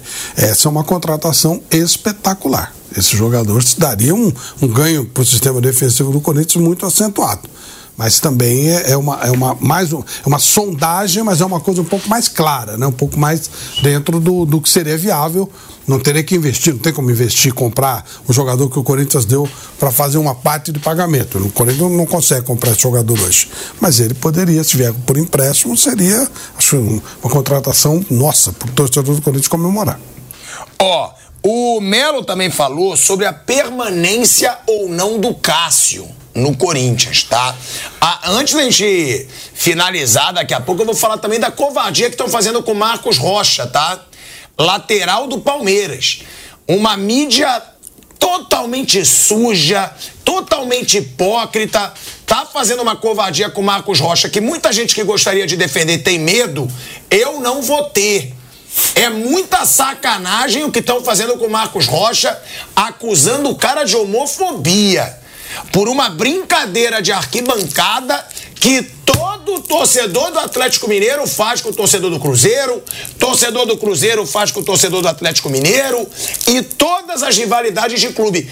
Eu não me preocupo em ficar calado, eu não tenho medo de ser xingado por ninguém, eu vou falar da covardia que está sendo feita com Marcos Rocha, jogador do Palmeiras. Inclusive, grande imprensa aí dizendo que o cara deu declaração homofóbica, uma imprensa covarde e lacradora, que quer minar o cara para ganhar like em cima do cara. Eu vou falar sobre isso, mas antes, tem aí o Augusto Melo falando da permanência ou não do Cássio, tá? Ele falou que foi pego de surpresa após a entrevista do Cássio e afirmou que conta com ele para o próximo ano. Foi uma surpresa quando eu vi essa entrevista, porque o Cássio tem contrato até 2024. É um ídolo, não tem nenhum comentário. Inclusive, se quiser carreira para frente no Corinthians após a aposentadoria, se depender de mim, ele pode ter. Vai deixar muita saudade quando parar. Me deixou surpreso sim, mas pelo que sei, não tem nada do Cássio encerrar a carreira. Contamos com ele Fico muito feliz que o Corinthians esteja muito bem servido de goleiros. O Carlos Miguel também um excelente goleiro. Tem contrato e queremos que permaneça. O Cássio já tem uma certa idade e o Carlos Miguel tem que estar preparado para isso. Ou seja, é o Cássio, ele deu a entender, né? Na entrevista que ele já pensava em parar. Mas tem contrato até o fim de 2024. Eu acho que vai cumprir e continua sendo um grande ídolo, né? grande ídolo do, do Corinthians, importante na vida do Corinthians. O Corinthians não teria chegado aí eh, escapando da zona do rebaixamento, concretamente escapando, se não fosse o Cássio. O Cássio segurou uma barra para o Corinthians nessa temporada que não tem tamanho. O Corinthians tomou é, um, uma pressão em vários jogos e o Cássio segurou para valer. Ele tem enorme, enorme crédito dentro do Corinthians. E, claro, nos últimos tempos estão, a gente tem ouvido muito, tem que parar, tem que ir para banco. Mas eu acho que é realmente uma avaliação que eu não concordo. Acho que ele é extremamente importante e tomara que cumpra bem com a qualidade que ele tem, com a história que ele tem até o final de 2024. Tem um ano pela frente ainda, é uma eternidade no futebol. E aí, no final do ano, o Corinthians decide o que fazer. Flávio. Eu acho que o Cássio está com o saco cheio dessa a mídia, a mídia. Não, não é tanto, rede social, né? Eu, a mídia gosta muito do Cássio, até pelo, por merecimento.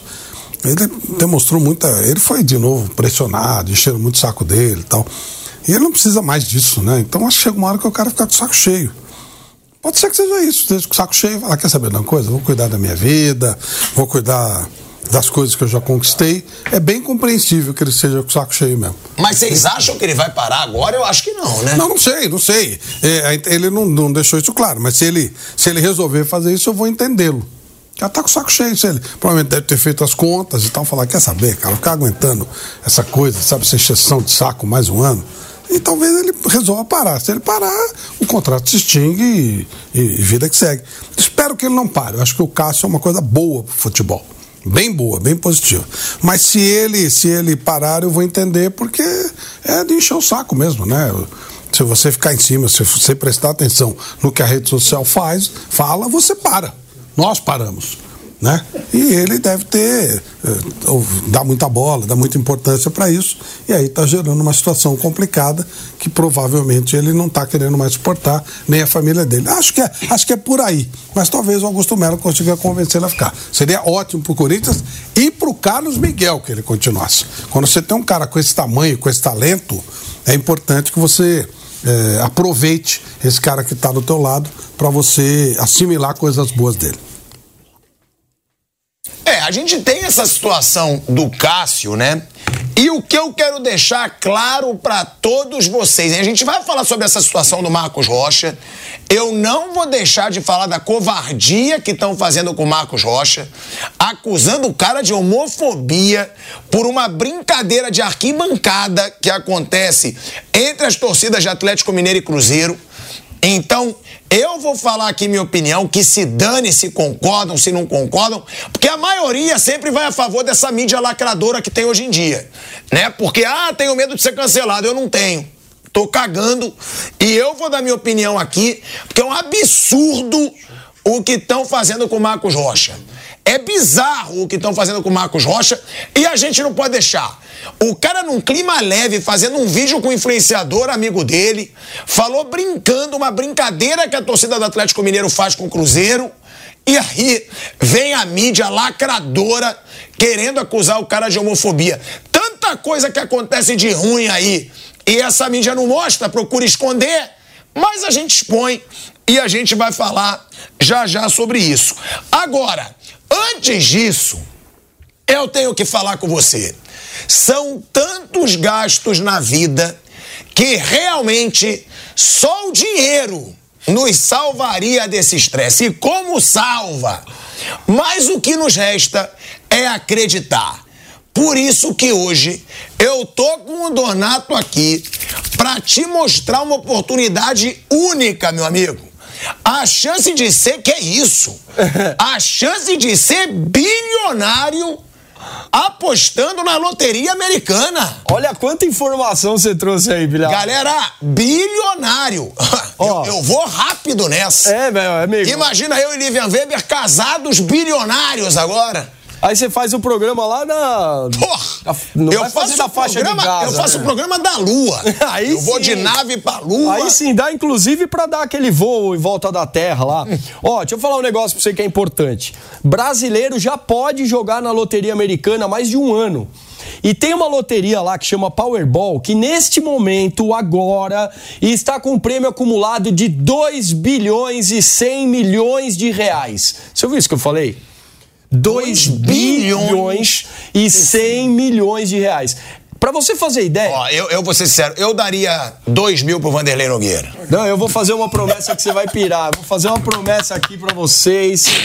Eu já joguei, tá? Se eu ganhar, eu vou dar 50 milhões pra cada um aqui, ó. Tá prometido no ar, Vamos, testemunha. Se eu ganhar, eu vou dar 50 milhões pra cada um. Vamos, garoto! Tô falando sério. 2 bilhões e 100 milhões, bicho. Então pronto, eu vou 50 arrumar, milhões. Eu vou arrumar parente que nem me conhe... que, que eu nem conheço. Vai aparecer parente em tudo que é lugar. E como que a galera participa disso, irmão? É o seguinte, tem um site que é o loteriagringa.com.br. Esse site tá todo em português, você não precisa saber falar inglês para jogar. O site tá em reais. Você consegue fazer o pagamento com Pix, com boleto, com cartão. Mas o mais importante, eu acessei agora, fi- acabei de fazer meu jogo. Nesse momento, quem faz um jogo ganha outro. Então você dobra as chances de se tornar um bilionário. Eu não tô aqui para convencer essa galera que não gosta de apostar, eu não quero convencer você a apostar, ok? Eu só tô falando para quem gosta de fazer uma fezinha. Você que tá esperando aí o ano inteiro para jogar na Mega da Virada, que vai pagar meio milhão de reais, joga na Loteria Gringa, que vai pagar quatro vezes esse valor. E o sorteio, meu amigo, é amanhã. Então tem que acessar agora loteriagringa.com.br. Eu tava fazendo umas contas. Se você colocar esse dinheiro na poupança, dá 10 milhões por mês. 10 milhões por mês, sem você mexer no dinheiro principal. Dá pra você contratar a Ivete Sangalo pra tocar todo dia na sua laje, se você quiser. Não precisa, Lívia Weber canta melhor que ela. Não, pode escolher Não quem você Lívia quiser. Asmar. Desculpa, Lívia Asmar. Ó, aí sim! É. Bora pagar cachê pra Lívia. Ó, é o seguinte, você pode contratar o Coldplay pra tocar na sua festa. Você pode comprar o estádio do Maracanã, se você quiser ter essa dor de cabeça. Tudo isso são coisas que dá pra fazer com 2 bilhões. Eu tenho certeza que você tem muitas ideias do que fazer com esse dinheiro, mas só tem uma pessoa que não vai ganhar. É aquela que nem tentar jogar. Então, meu amigo, acesse agora loteriagringa.com.br. Você faz o seu cadastro gratuito no site compra um jogo e ganha outro. É muito importante acessar agora, não sei até quando essa promoção de comprar um jogo e ganhar outra vai ficar ativa. Sorteio de 2,1 bilhão de reais. Tem que acessar, meu amigo. Galera, acessa agora, faça o seu cadastro agora no loteriagringa.com.br e duplique suas chances de ganhar. Isso mesmo, compre um e ganhe dois bilhetes. Aposta em dobro, prêmio bilionário, loteriagringa.com.br. Joga agora, até eu vou jogar, amigo. Bicho, já 10 pensou os milhões por mês. Lí- Lívia Weber Asmar agora, é feliz ela já é feliz Thiago sem Weber. isso. Não é Thiago Weber. Pelo que eu fiquei sabendo, Não, Lívia Weber Asmar. eu fiquei sabendo que virou Thiago Weber. Não, Thiago. Thiago. Tiago Asmar Weber, como o John Lennon. O John Lennon, quando ele casou com a Yoko, Eu ele pegou o nome. sobrenome da minha mulher. Exatamente. Deixa eu falar o seguinte, fica com a tua historinha do John Lennon, porque Thiago Asmar é uma lenda intocável, irmão. Thiago Asmar é Thiago Asmar, irmão. Não é John Lennon só. É, esquece isso. Esquece Tá bom, isso. só pra, só pra confirmar a É informação. Lívia Weber Asmar e vamos jogar na loteriagringa.com.br. Imagina os americanos falando assim: um brasileiro ganhou no nosso prêmio. Tô torcendo muito pra um brasileiro ganhar. Imagina. Vai lá, galera, não deixa de acreditar, porque, pô, 2 bilhões e Alguém 100 vai milhões de ganhar. reais. Alguém vai ganhar. Ó, já já a gente vai falar dessa polêmica aí do Marcos Rocha, hein? Só que, Flávio Prado, o que esperar do Augusto Melo? Como presidente do Corinthians, já que a gente estava falando disso, Augusto Melo vai contratar Gabigol, não vai? É, dá um otimismo pro torcedor corintiano, o novo presidente? Sinceramente, eu não tenho a menor ideia. Eu, eu tive duas vezes com Augusto Melo, três vezes, sempre em entrevistas e tal. Foi uma pessoa muito solícita, deixou uma impressão muito boa, mas eu conheço muito pouco Augusto Melo, muito pouco mesmo. Eu, eu conheci o Augusto Melo no- na primeira vez que ele se candidatou. E aí ele apareceu em alguns programas, a gente conversou. Como eu falei, foi muito solícito, muito, muito gentil, passou as ideias dele de, de campanha. Na primeira época, na primeira vez ele queria fazer aquela coisa da roda gigante, depois ele mudou, ele, ele, ele, eh, falou, ó, isso já está feito lá na Marginal, não vou fazer mais. É, é uma pessoa que eu sei ligada à parte social do clube, E aí ganhou muita força, muita gente que estava descontente com o grupo do Andrés, que estava lá 12 anos, apoiou o Augusto. E agora é que a gente vai ver o trabalho que ele pode fazer. Eu não, eu não tenho como emitir opinião de uma pessoa que eu realmente não conheço. Eu não, não, não sei qual é o, como, é, como é o trabalho dele. Eu sei, eu, sei que ele já teve empresas e tal, mas qualquer tipo de opinião fica é, é, é chute, né? Não, não tem ideia. Eu espero que ele seja feliz, tomara que ele consiga é, colocar em prática as ideias que ele apresentou e tal. Tomara, mas eu não consigo, não tenho como, como emitir uma opinião a respeito dele. Agora, vamos falar, né? Vamos falar agora dessa situação do Marcos Rocha. Porque o Marcos Rocha, ele estava fazendo uma brincadeira, uma live, com um amigo dele influenciador, tá? E aí o amigo dele, que é cruzeirense, se eu não me engano, não, ele é atleticano. Ele é atleticano. Ele fala, pô, deixa o Cruzeiro ganhar de 10 a 0 pro Atlético ser campeão brasileiro. E o Marcos Rocha é ídolo da torcida do Atlético, campeão de Libertadores pelo Atlético. E o Marcos Rocha, ele faz a brincadeira e o Marcos Rocha tá sorrindo. A gente vai mostrar o vídeo aqui, porque o Marcos Rocha brincando na maior leveza. Ele fala: "Não porque comigo as Marias não ganham". Vamos lá, Maria é uma forma que o torcedor atleticano zoa o torcedor cruzeirense. Por quê? Porque a maior organizada do Cruzeiro fazia pichações máfia azul. E aí a torcida Galocura, que é do Atlético Mineiro, botava Maria, né? Tirava o F, fazia uma rasura no F e botava o R, Maria Azul. A torcida do Cruzeiro chama a torcida do Galo de galinha. Também numa zoeira. E o Marcos Rocha fez sem a menor intenção de ser homofóbico. Ele fez a zoeira da arquibancada. E aí, um bando de covarde dessa mídia podre que tem hoje em dia no Brasil falou que o cara fez comentário homofóbico, que o cara foi homofóbico. Não!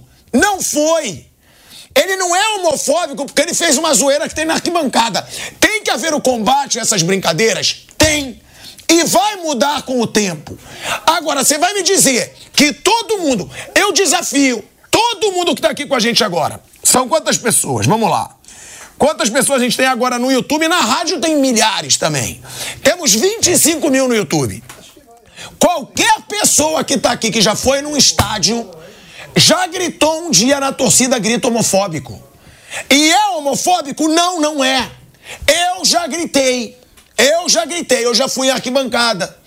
E era o grito total da arquibancada. Quando o hábito entrava em campo, então, era para tudo que é lado. Tinha aquele, ô oh, bicha, tinha. Também está sendo combatido. Agora, chamar um cara de homofóbico, manchar a imagem do cara no momento que ele vai ser campeão brasileiro, por causa de uma brincadeira que todo mundo, todo torcedor do Galo já chamou o torcedor do Cruzeiro assim e todo torcedor do Cruzeiro já chamou o torcedor do Galo de galinha. Todos são homofóbicos? Não. É numa cultura dos estádios, da zoeira, da rivalidade, que vai mudar com o tempo, mas é muita sujeira, é muita palhaçada. E em veículos de comunicação grandes, ah, homofóbico, declaração homofóbica, Marcos Rocha, eu tô fechado contigo. Para mim você não é homofóbico. Para mim você não quis atacar de uma forma preconceituosa, você fez a zoeira da arquibancada. E todo mundo que tá te criticando faz essa zoeira no bar com os amigos. Todo mundo que tá ali na internet te chamando de homofóbico, chama o amigo assim no bar zoa, brinca com a torcida adversária, mas não. A gente vive numa geração Nutella hoje que sempre quer falar do politicamente correto e o que há de errado, de mais errado no mundo, aí ninguém questiona. Picaretagem, corrupção, safadeza, isso ninguém questiona. Não. Aparece pouco ali para julgar. Agora, para julgar uma brincadeira, aí vem todo mundo. Aí vem todo mundo. E eu não te acho homofóbico, como eu não acho homofóbicos quem faz essa cantos em estádios. Tem que ser combatido? Tem. Agora vai demorar e eu me recuso a achar o Marcos Rocha homofóbico. Vamos ver o vídeo aí, que eu vou passar a palavra pro Vanderlei Nogueira e pro Flávio Prado. Eu fico puto com quem é covarde, querendo atacar o cara para ganhar visibilidade em cima do cara. Isso é covardia. Isso é safadeza. Vamos ouvir aí. Olha o clima do Marcos Rocha. Como ele tava leve. Como ele tava brincando. Só que aí ele cai na armadilha de gente que é covarde. Vamos ouvir aí. Boa noite. Boa noite, filho. Tudo bom? Bom, e o senhor? 50 real, 10 gol contra. Contra o Cruzeiro. Tá barato demais, tá não? Tá, não, ué. Eu, não, aumento pra 100 real. Não, tá melhorando o negócio aí agora, hein? Você consegue fazer. mas n- n- Nós precisamos de 10 gols. É 10 gols contra. Cruzeiro vai ganhar 10 a 0. Mas tá doido, não tem jeito não. Ué. Eu, eu, eu não perco pras Maria, não, você tá doido? Não, não fala isso não. Tem cruzeirense que me segue. Eu. não, vou até desligar aqui. Falou. Ô. Você respeita os cruzeirenses que me seguem. Aí, tá vendo? Tá vendo por que, que vocês devem ganhar? Eu sou cruzeirão até morrer. 10 a 0 Cruzeiro, cabuloso. Olha aí, ó. Olha aí, Vanderlei, a alegria que o cara tava brincando. Aí é o que eu falo, ele não é preconceituoso. É uma brincadeira que tem um fundo de preconceito, sim, mas que vai perder com o tempo. Todos fazem essa brincadeira e eu cobro. Quem cobra pra acabar esse tipo de preconceito nos estádios também tem que cobrar pra acabar gambá, ladrão, porque muitas vezes quando vão zoar corintiano e rubro-negro, flamenguista, é mulambo pra flamenguista, ladrão pra flamenguista, favelado, é ladrão pra corintiano, gambá pra corintiano. Tudo isso é preconceito social. Então, que eles façam essa campanha pra tudo. Nesse caso específico, não vi nada de homofóbico nesse vídeo. É isso. Flávio Prado. Normal, ele tava, ele tava, ele tava numa brincadeira com um amigo e, e falou aquilo que se fala mesmo no, no meio do futebol. É aquilo que você falou. É, vai acabar, vai, vai diminuir e tal, mas isso não, não é de uma hora para outra, não. E realmente eu concordo muito que muita gente fica em cima para pegar algum, pegar um pouquinho para ele também, né? Pegar algum, algum, algum uso para ele. Mas realmente culpar o rapaz disso é piada, né? É uma brincadeira. É piada, tava brincando, a gente tem que falar porque outros, outra parte da mídia faz uma lacração em cima disso. E você que tá me xingando no chat, e você que tá me, xing- me chamando do que for no chat, Bom, isso é eu bom. tô cagando pra Não, você. mas xingar você é bom, sempre já falei. deixa claro. Eu acho ótimo. Eu tô cagando. Xingar você, E não, mas- andando ainda. Eu cago eu ando. mas é bom xingar você. Eu, acho que, tem que xingar. Você que tá xingando o Asmar, dá uma reforçada, xinga mais. É bom, é bom. É É bom gostoso. deixar isso claro porque aqui a gente tem opinião. Aqui O cada nosso, um pode o nosso. Thiago Weber. Não, Thiago Asmar Weber. Lívia Weber Asmar. Não, senhor, é o contrário. Tá. Eu sei que é. Eu vi o documento. É. É Thiago Asmar Weber. Xingamento- O xingamento cabe. Mas parte dele é pela sua felicidade no amor. E eu, pra mim, o torcedor, era ele zoando o Cruzeiro, o Cruzeiro usou o Galo, o Flamengo usou o Vasco, o Vasco usou o Flamengo, o torcedor tricolor do Fluminense usou o Flamengo, o São Paulino usou o corintiano, o corintiano usou o São Paulino. Se for pra mudar um dia, tudo bem. Mas que não façam apelação de chamar de homofóbico quem fala o que todo mundo fala no bar, no restaurante e no estádio. Primeira chamada pós-evento. Inclusive, depois de eu defender o Marcos Rocha, já estão me chamando de pilhado Maria Mole. Tá bom, mas- Então que venha a dona do Maria Mole, aquela que reina no meu lar, Que lhe deu o sobrenome. aquela que agora carrega o sobrenome Asmar. Que isso. É. Por favor, Livian Weber Asmar. E as alianças? Mostre Asmar Eu tá falei que é o contrário. Olha lá. tá aqui, ó. Olha que lindo. Olha aí. Como bem disse. Flávio Prado tá emocionado. Você agora, Tá você agora é de esquerda, claro. Você tá Você agora tá, agora tá, você virou, você mudou pra esquerda. né? Não, não, não. Aliança. Só a aliança que tá na mão esquerda. Muito bom. É só. Teu filho falou Falou, isso. falou, Só. muito bom. Agora, Lívia Weber Defende Asmar, ele. Eu. Seja muito bem-vinda. Muito obrigada. Tá cheirosa, tá bonita. Nada, uma mulher casada, ela fica mais né, comigo. Radiante, então, né? Comigo, então. Aí ela fica no, no paraíso. Calma. Eu já diria, eu já diria que as pessoas cometem erros. Mas agora. Assume! É Vamos perfeita. chamar também Márcio Reis, Pedrinho Marques. Agora é com você, meu amor, senhora Asmar. Que isso, hein? Subiu o patamar o negócio aqui. Obrigada, muito obrigada, marido. Agora a gente vai para aquela meia horinha de mais de informações, de notícias dos clubes, principalmente, né? São Paulo e Rio de Janeiro, reta final do Campeonato Brasileiro. Quer dizer, acabou, né? Acabou o Campeonato Brasileiro. E eu vou começar com ele, Pedro Marques, porque ele vai falar sobre já consagrado campeão brasileiro, Pedro Marques? Já é campeão, Lívia. Muito boa tarde para você, para todo mundo ligado aqui no Bate Pronto da Jovem Pan. Palmeiras que viaja agora à tarde para Belo Horizonte, já encerrou a preparação na academia de futebol. Como a gente tinha adiantado até no programa de ontem, o Piquerez com dores no joelho esquerdo. Piquerez não deve entrar em campo, ao menos não deve ser titular. O Vanderlan vai começar ali na ala esquerda nessa formação com três zagueiros do professor Abel Ferreira. Vai o Vanderlan na esquerda e o Gustavo Gomes, que hoje mais cedo passou por um julgamento no STJD por conta da expulsão mais recente. O STJD deu um jogo suspensão, mas ele já cumpriu a suspensão automática, ou seja, Gustavo Gomes liberado para a última rodada, o jogo do título do Campeonato Brasileiro. Livian. Pois é, né? A gente já pode. O que, que aconteceu? Foi mérito do Palmeiras, Pedro? Foi demérito do Botafogo? O que, que rolou ali para o Palmeiras mais uma vez ser campeão brasileiro? Olha, eu até cheguei a comentar no programa de ontem, a gente falando aí da vitória do Palmeiras para cima do Fluminense.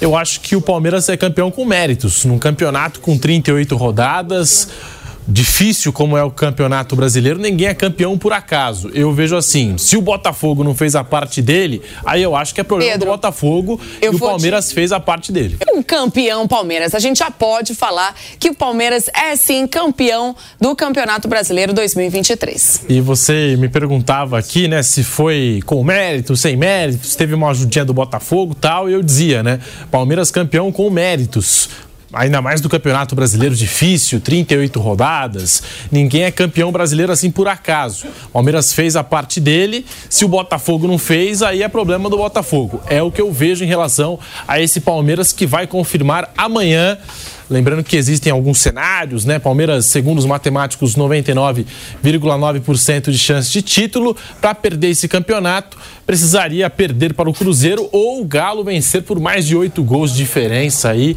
É, o Atlético que tem o Bahia na última rodada, para mim já é campeão. Nesse cenário, para mim já é campeão.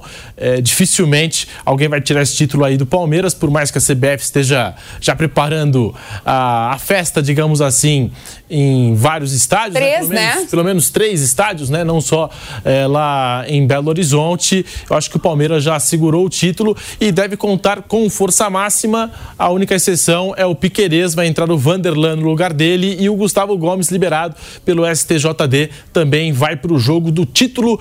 Torcedor também do Palmeiras está se perguntando: e a comemoração? Como é que vai ser feita aqui em São Paulo? Será que vai dar tempo de realizar na madrugada? O jogo do Palmeiras acontece, portanto, no Mineirão. É, lembrando que o apito final vai acontecer ali por volta das 11h30 da noite, até o Palmeiras deixar do estádio meia-noite e meia, uh, do aeroporto, do estádio para o aeroporto, a gente sabe, 40 minutos aproximadamente, né? Não fica tão próximo assim ali eh, da região do Mineirão, o aeroporto de Confins. E aí o Palmeiras deve demorar mais um pouquinho para poder embarcar tal. Tem gente falando que o Palmeiras deve chegar por volta das duas e meia da manhã em São Paulo, três horas, até chegar na festa três, quatro da manhã e o torcedor alviverde está tentando aí garantir o seu, o seu lugar. É, o Palmeiras não divulgou detalhes se vai ter trio elétrico, se vai dar tempo de fazer essa comemoração na madrugada, se vão deixar para outro dia. Por enquanto, não há uma informação oficial sobre a festa do Palmeiras, mas que o time vai chegar tarde, vai chegar tarde. E com certeza, quando tiver essa informação, Pedro Marques vai trazer aqui para gente.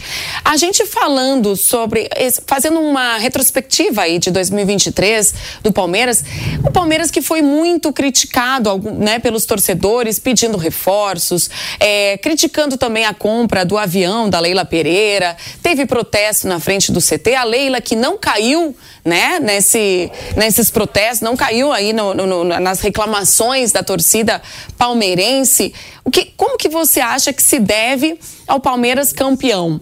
Pedro, você acha que foi a diretoria, foi a administração? Você acha que foi Abel Ferreira, mais uma vez? Você acha que foi seus jogadores? Por exemplo, o, o próprio Hendrick, né? Foi um grande destaque desse ano do Palmeiras. Olha, Lívia, são vários fatores, né? O Palmeiras é um clube muito organizado, a gente sabe, e não é de hoje. E eu acho que nesse ano, pelo menos nessa temporada 2023, eu dou os créditos para o Abel Ferreira, a comissão técnica e os jogadores. Um ano que o Palmeiras não fez assim tantas contratações, a gente sabe, não movimentou tanto o mercado da bola. Trouxe ainda no começo do ano o Richard Rios e o Arthur. uh, só agora que está trazendo Aníbal Moreno, mas enfim, só para 2024, é, é papo para a próxima temporada. Então eu coloco na conta do Abel Ferreira por colocar a motivação, é, levantar esse grupo do Palmeiras. Três anos de Brasil é difícil. Eu lembrava aqui o Murici Ramalho no tricampeonato do São Paulo, 2006, 2007, 2008. É, ele destacava: primeiro ano foi com folga, segundo ano foi com folga, mas já tive que falar algumas coisinhas no vestiário. No terceiro ano, aí eu tive que levantar todo mundo, porque acomoda, não tem jeito, né? E um time com poucas mudanças, esse do Palmeiras, né? Acho que as mudanças mais sentidas foram da última temporada essa, com as saídas do Gustavo Scarpa e do Danilo, mas todo mundo que já joga junto aí há bastante tempo, com essa mesma comissão técnica e manter a motivação, todo mundo empolgado, lá em cima. Eu acho que esse foi um trabalho é, da comissão do Abel Ferreira, por isso que eu coloco na conta é, do Abel e coloco também na conta dos jogadores desse time que está na história da Sociedade Esportiva Palmeiras. E falando sobre essa peça principal que você chama ali, Abel Ferreira, vai, não vai, fica, não fica, como é que fica o futuro? você acha que o Palmeiras vai sentir muito caso ele tope essa proposta aí praticamente indecente? O Pilhado que trouxe a informação. É. Trouxe a informação do Al-Sad do Catar, que está aí esperando o professor Abel. Até um detalhe interessante, porque o Giovani, no começo do ano, foi negociado com o time Qatari e foi negociado com o staff do Abel Ferreira, o empresário do Abel, fazendo meio de campo. Ou seja, há sim uma abertura é, do staff do Abel com o Al-Sad do Qatar. E o Palmeiras divulgou os bastidores aí do jogo contra o Fluminense e eu vi um Abel Ferreira muito emotivo. Não sei a impressão que o palmeirense teve ao assistir, mas ali naquela palavra depois do jogo, achei o Abel Ferreira muito emotivo. Tom de despedida, tu acha? É, tom de despedida, não sei, mas falando em gratidão, que, sabe, assim, com algumas palavras que me deixaram um pouco confuso, digamos uma pulguinha, assim. Uma pulguinha, uma pulguinha atrás da orelha. Exatamente. Né? Sabe assim, achei um, um tom muito emotivo é, do Abel no, no, vestiário. E, enfim, tá aí, tá com essa possibilidade de deixar o Verdão.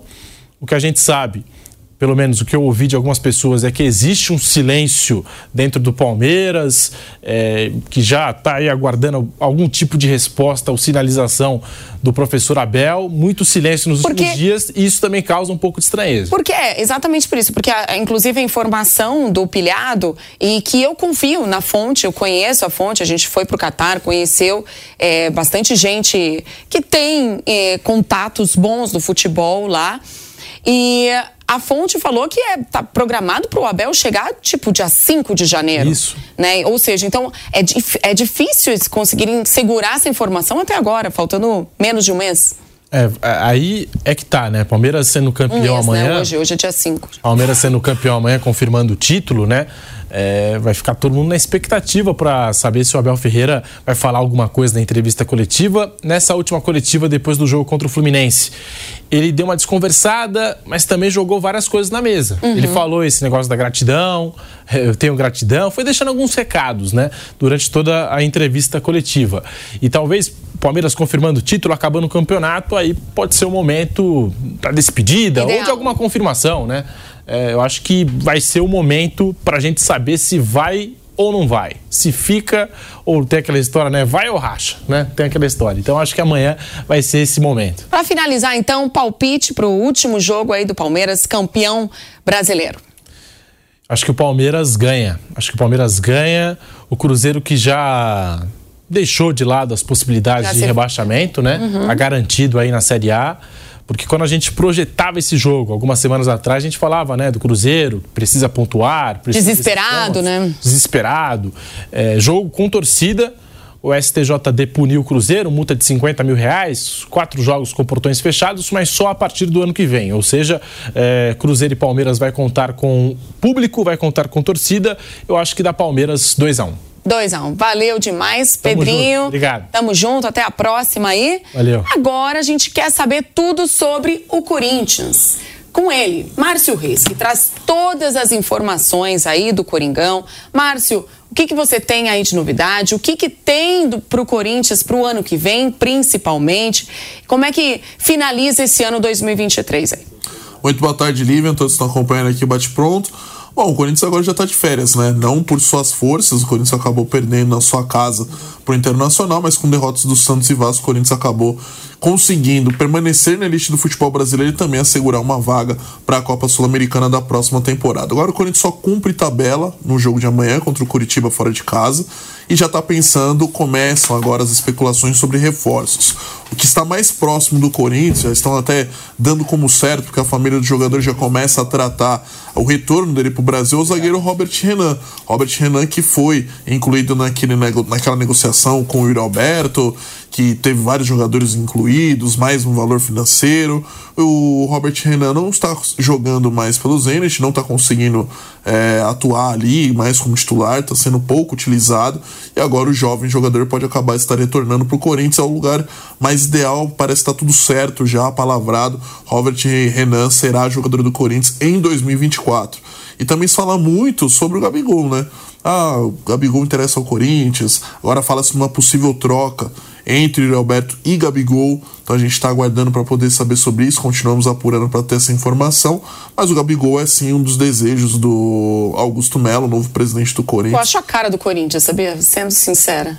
Acho o Gabigol bem, bem a cara de Corinthians. Eu acho que ele tem a cara do Corinthians também. Ele é. Ele é ele, fazendo gol, ele vai cair fácil na, nas graças da torcida.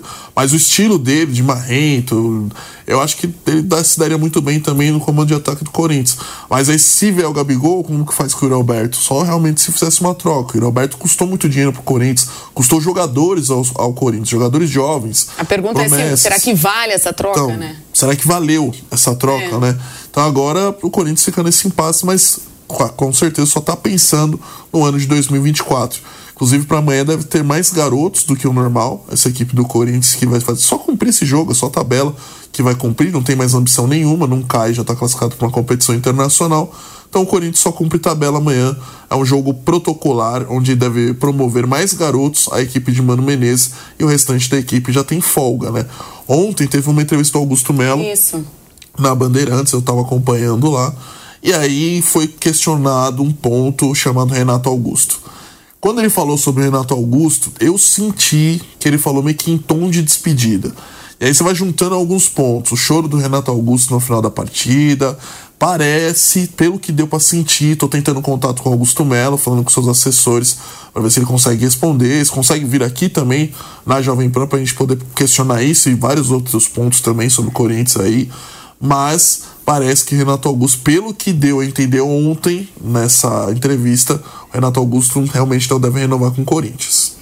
Outra, a última perguntinha aqui para você é o Augusto Melo ele falou sobre esse pacotão de reforços aí para 2024 e o técnico Mano Menezes ele pediu uma cautela porque isso pode transformar assim totalmente o ambiente ali do Corinthians, né?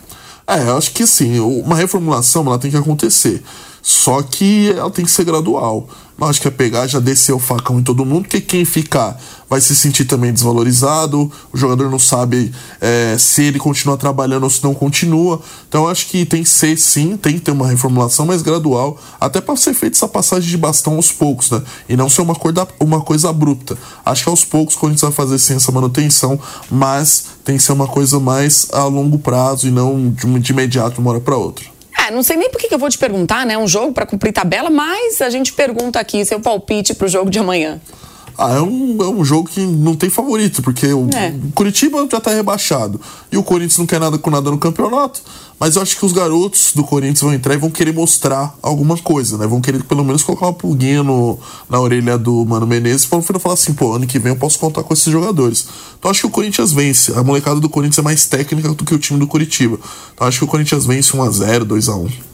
Então tá bom, valeu demais, Márcio Reis, por todas as informações aí. Agora eu vou para o Rio de Janeiro com ele, meu querido amigo Viga. Tudo bem, Lívia? Cadê o bambolê? Tá mostrando aí ou não? Tá aqui, tá aqui. Já mostrei, bambolê. Tá brilhando aqui na mão, viu? É, eu falei pro pilhado, ó, não é bambolê de bobo, não. É um bambolê de um cara sensato, viu? É bambolê de um cara é que tomou a decisão correta na vida. Não é com essa de bambolê de otário, não, que isso é coisa do passado, né, Lívia? É, primeiro você veio com o conselho de, des- de despedida de solteira, agora você vem com esse discursinho, né, de É, a, sensato. pura, a pura que teve, a pura que teve, daqui a pouco vem o bateria, que é o filho do pilhado com a pilhada, e vida que segue. Quem tá pilhado é o torcedor do Flamengo, né? Afinal de contas, quando olha pra tabela, né, Lívia? Fica se perguntando, ah, dava, hein? Se tivesse tido um time mais uniforme, vou recorrer não a Machado de Assis hoje, mas às minhas aulas eh, de física, que era uma dor de cabeça danada. Você lembra do movimento retilíneo uniforme, minha cara Lívia? M. eh, lembra, lembra? Lembra? Lembra mesmo? Sério, de verdade? Então, De se o Flamengo tivesse esse movimento retilíneo uniforme, o MRU, talvez tivesse numa condição de disputa por título no Campeonato Brasileiro desse ano de 2023. Mas foi um time eh, de altos e baixos, de altos e quedas, muito instável, que oscilou bastante e agora acho que nem mesmo a matemática, seja ela a matemática criativa ou não, salva o Flamengo do título, ou leva o Flamengo para o título brasileiro. Então, é Ô, pensar Viga. em colocar. Oi. Antes de você continuar aqui, eu vou chamar, porque estamos de volta na Rádio Jovem Pan e também no YouTube. A gente está com o Viga lá no Rio de Janeiro falando tudo sobre o Flamengo, que poderia, mas não levou o título brasileiro esse ano. É, exatamente, Lívia. Obrigado e é sempre um prazer ter os nossos é, ouvintes da rádio conosco. Então, é, o Flamengo não fez por merecer e na hora que o campeonato se apresentou aos gigantes, aos grandes, aos três mais poderosos do Brasil, Atlético, Palmeiras e Flamengo, eles até cresceram pela força é, de suas camisas, de suas histórias, de seus elencos, mas na hora do vamos ver, quem teve aquilo roxo mesmo foi o Palmeiras, em vez de verde e roxo, tá, Lívia? Porque de 30 pontos disputados, conquistou 25. É, deu a sorte também de o Hendrick ter crescido junto com o time. E aí, tudo que o torcedor do Flamengo não queria era ver o Palmeiras novamente campeão. Claro, queria que fosse campeão primeiro, mas se tivesse que escolher uma segunda opção, um plano B seria o B eh, de Botafogo. Mas esse então, hein, foi um fiasco, uma frouxidão total, hein, Lívia? Pois é. Aí no começo do ano, mas deu agora pelo menos o que a gente falava desde o começo do ano, né? Sempre fica nessa. Vai dar Palmeiras, vai dar Flamengo. O Flamengo, tu acha que pode ser considerado um ano decepcionante pro torcedor? É claro, guria. Guria. Bah, bah, como não é? É, tô aproveitando aí seu tour na pergunta. Brincadeiras à parte, Lívia, meu pai também é gaúcho lá na fronteira, quase argentino. Mas, é, brincadeiras à parte, é, é- é o peso do elenco. É o peso de quem tem opções, de quem tem alternativas. O time até pode oscilar, mas na hora de sair um Ayrton Lucas, entra um Felipe Luiz. Na hora que sai um jogador como o Paulinho, entra um Allan Kardec da vida. Quando o Hulk machuca, entra um Grego. Entra, tinha o Nacho antes, agora tem o Zará. Só para citar o Pavão, tem alguns bons nomes. Enfim, o, o Palmeiras, quando perdeu o Dudu, entrou o Hendrick. Então, isso faz uma diferença tremenda num campeonato longo por pontos corridos. Não à toa que ali no topo da tabela são aqueles que estão com os principais elencos, elencos mais robustos. Mas ter elenco, escrete, grupo, não é sinônimo de título. Eu sempre tenho um, um exemplo emblemático, que é o PSG lá da França, né? Chegou a ter um time. Já imaginou, minha cara Lívia, no seu time, lá no Grêmio Porto Alegre, jogando juntos, Mbappé, Messi e Neymar, você fala assim: esse ano é nosso, né? Vamos Claro. passar tudo. E o PSG fez o quê? Ganhou lá uma Ligue One olha lá. É, é verdade. Nome não quer dizer nada, né? Eu quero saber de você, ó. O Flamengo vai encarar o São Paulo, precisa de uma virada histórica. Há alguma esperança? Dizem que a esperança é a última que morre, né? Mas acho que essa daí já foi sepultada a sete palmos e não tem o menor risco de ressuscitar. Pode ser enterrada lá em Israel, mas não vai ressuscitar essa esperança não, viu, minha cara livre? É, tem a esperança porque o Flamengo, querendo ou não, é o melhor visitante do campeonato, né, Viga? É, mas é freguês de São Paulo, né? É. Não pode esquecer isso. Inclusive, quando foi campeão brasileiro, é, sob o comando técnico Rogério Ceni, jogando no Morumbi, perdeu. Aquela cena foi também histórica e marcante, né? O Flamengo perdeu dentro de campo o São Paulo, se não me engano, foi 2 a 1 E aí os jogadores pegaram o smartphone e o celular e ficaram assistindo o final do jogo do Corinthians com o Internacional, no meio do gramado, até ter a certeza que o Flamengo ia ser campeão, graças à não vitória, um empate do Internacional com o Corinthians. Então, a vaca já foi pro brejo. E aí, quando você olha para trás, vendo o retrovisor, que é um elenco que custa mais de 40 milhões de reais, que disputou sete títulos, não ganhou nada, e ainda sequer chegou à final do Mundial Inter, Inter, Interclube, no Mundial de Clubes, certamente foi um ano vexatório, é, pecaminoso, que não pode ser repetido. Então me dá até o palpite para esse jogo aí contra o São Paulo. Acho que vai ser um jogo duro, um jogo difícil. Acho que no frigir dos ovos vai ser empate entre Flamengo e São Paulo, São Paulo e Flamengo no estádio do Morumbi. Valeu demais, Viga, pela tua participação. Até a próxima. Agora, esse negócio de, de nome ah. faz diferença sim, viu, Lívia? Hum. Faz diferença sim, porque você agora tem um Asmar no nome, né? Então faz diferença pra caramba, viu? Respeita a minha história, né, Viga? beijo, Valeu. Grande abraço. Beijo, Parabéns, beijo pra você. Obrigada. Falando nesse jogo, Flamengo e São Paulo, São Paulo e Flamengo, eu tô com ele. Giovanni Chacon, ele que sabe tudo aí do tricolor paulista.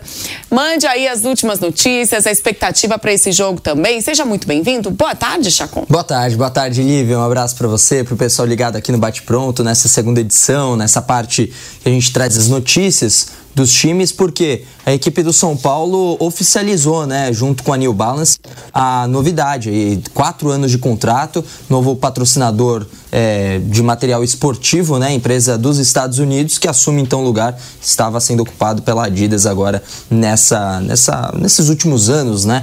E teve uma rusga muito grande com a fornecedora alemã, né, a atual fornecedor, é, quanto à questão de é, o quanto deu de prioridade para o São Paulo, falta de material em alguns casos, é, enfim, não ficou muito legal a, so, a solução, né? Não ficou muito legal a relação e a solução do São Paulo foi buscar um novo patrocinador, então a New Balance fechou o contrato. Para essa partida contra o Flamengo, né? Ainda sobre é, os olhares da marca alemã, né? Ainda vestindo a marca alemã, a equipe do São Paulo deve mais uma vez ter mais uma vez, ter pequenas mudanças para essa partida, uma delas o Lucas, né? Isso a gente adiantou nos últimos dias aqui na Jovem Pan, que a probabilidade era muito pequena, até como uma informação mesmo a gente já tinha é, trazido, e realmente amanhã o Lucas não joga. Mesmo não detectado uma lesão no tornozelo, o Lucas está fora da partida de amanhã contra o Flamengo, então ele só volta em 2024 renovando o contrato, né? E isso é esperado que aconteça, né? Há um grande otimismo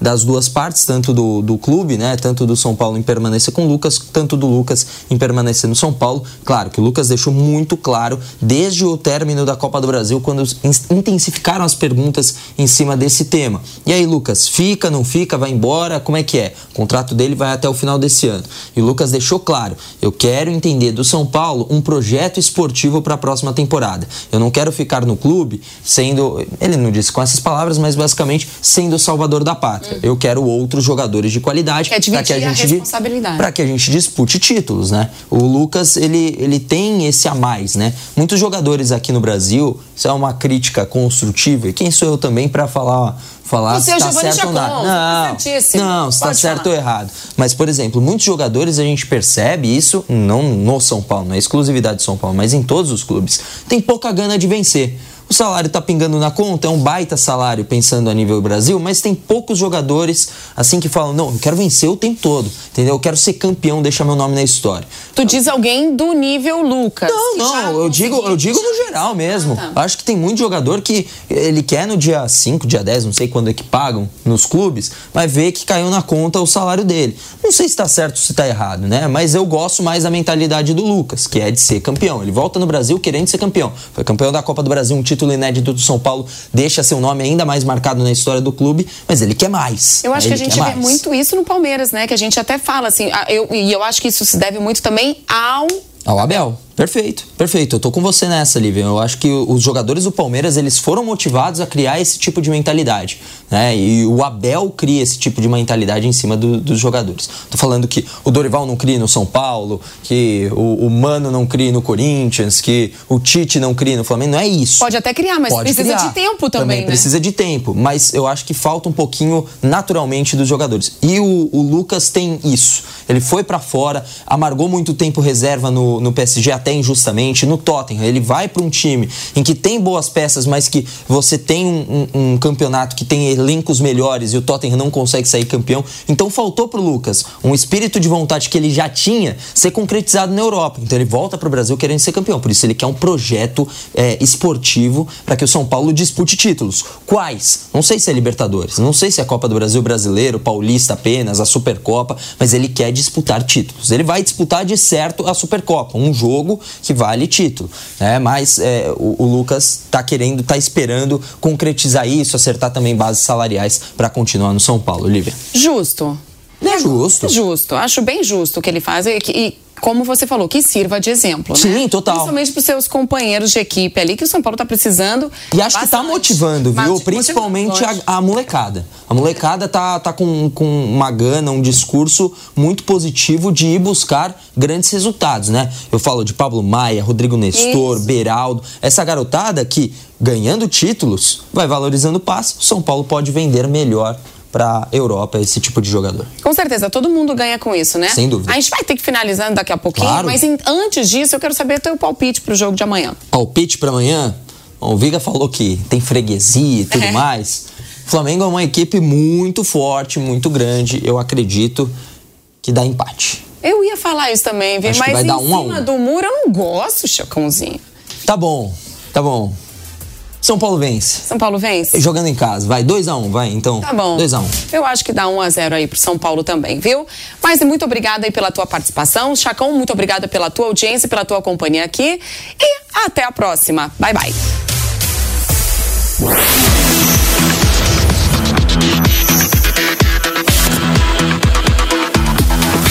Bate pronto.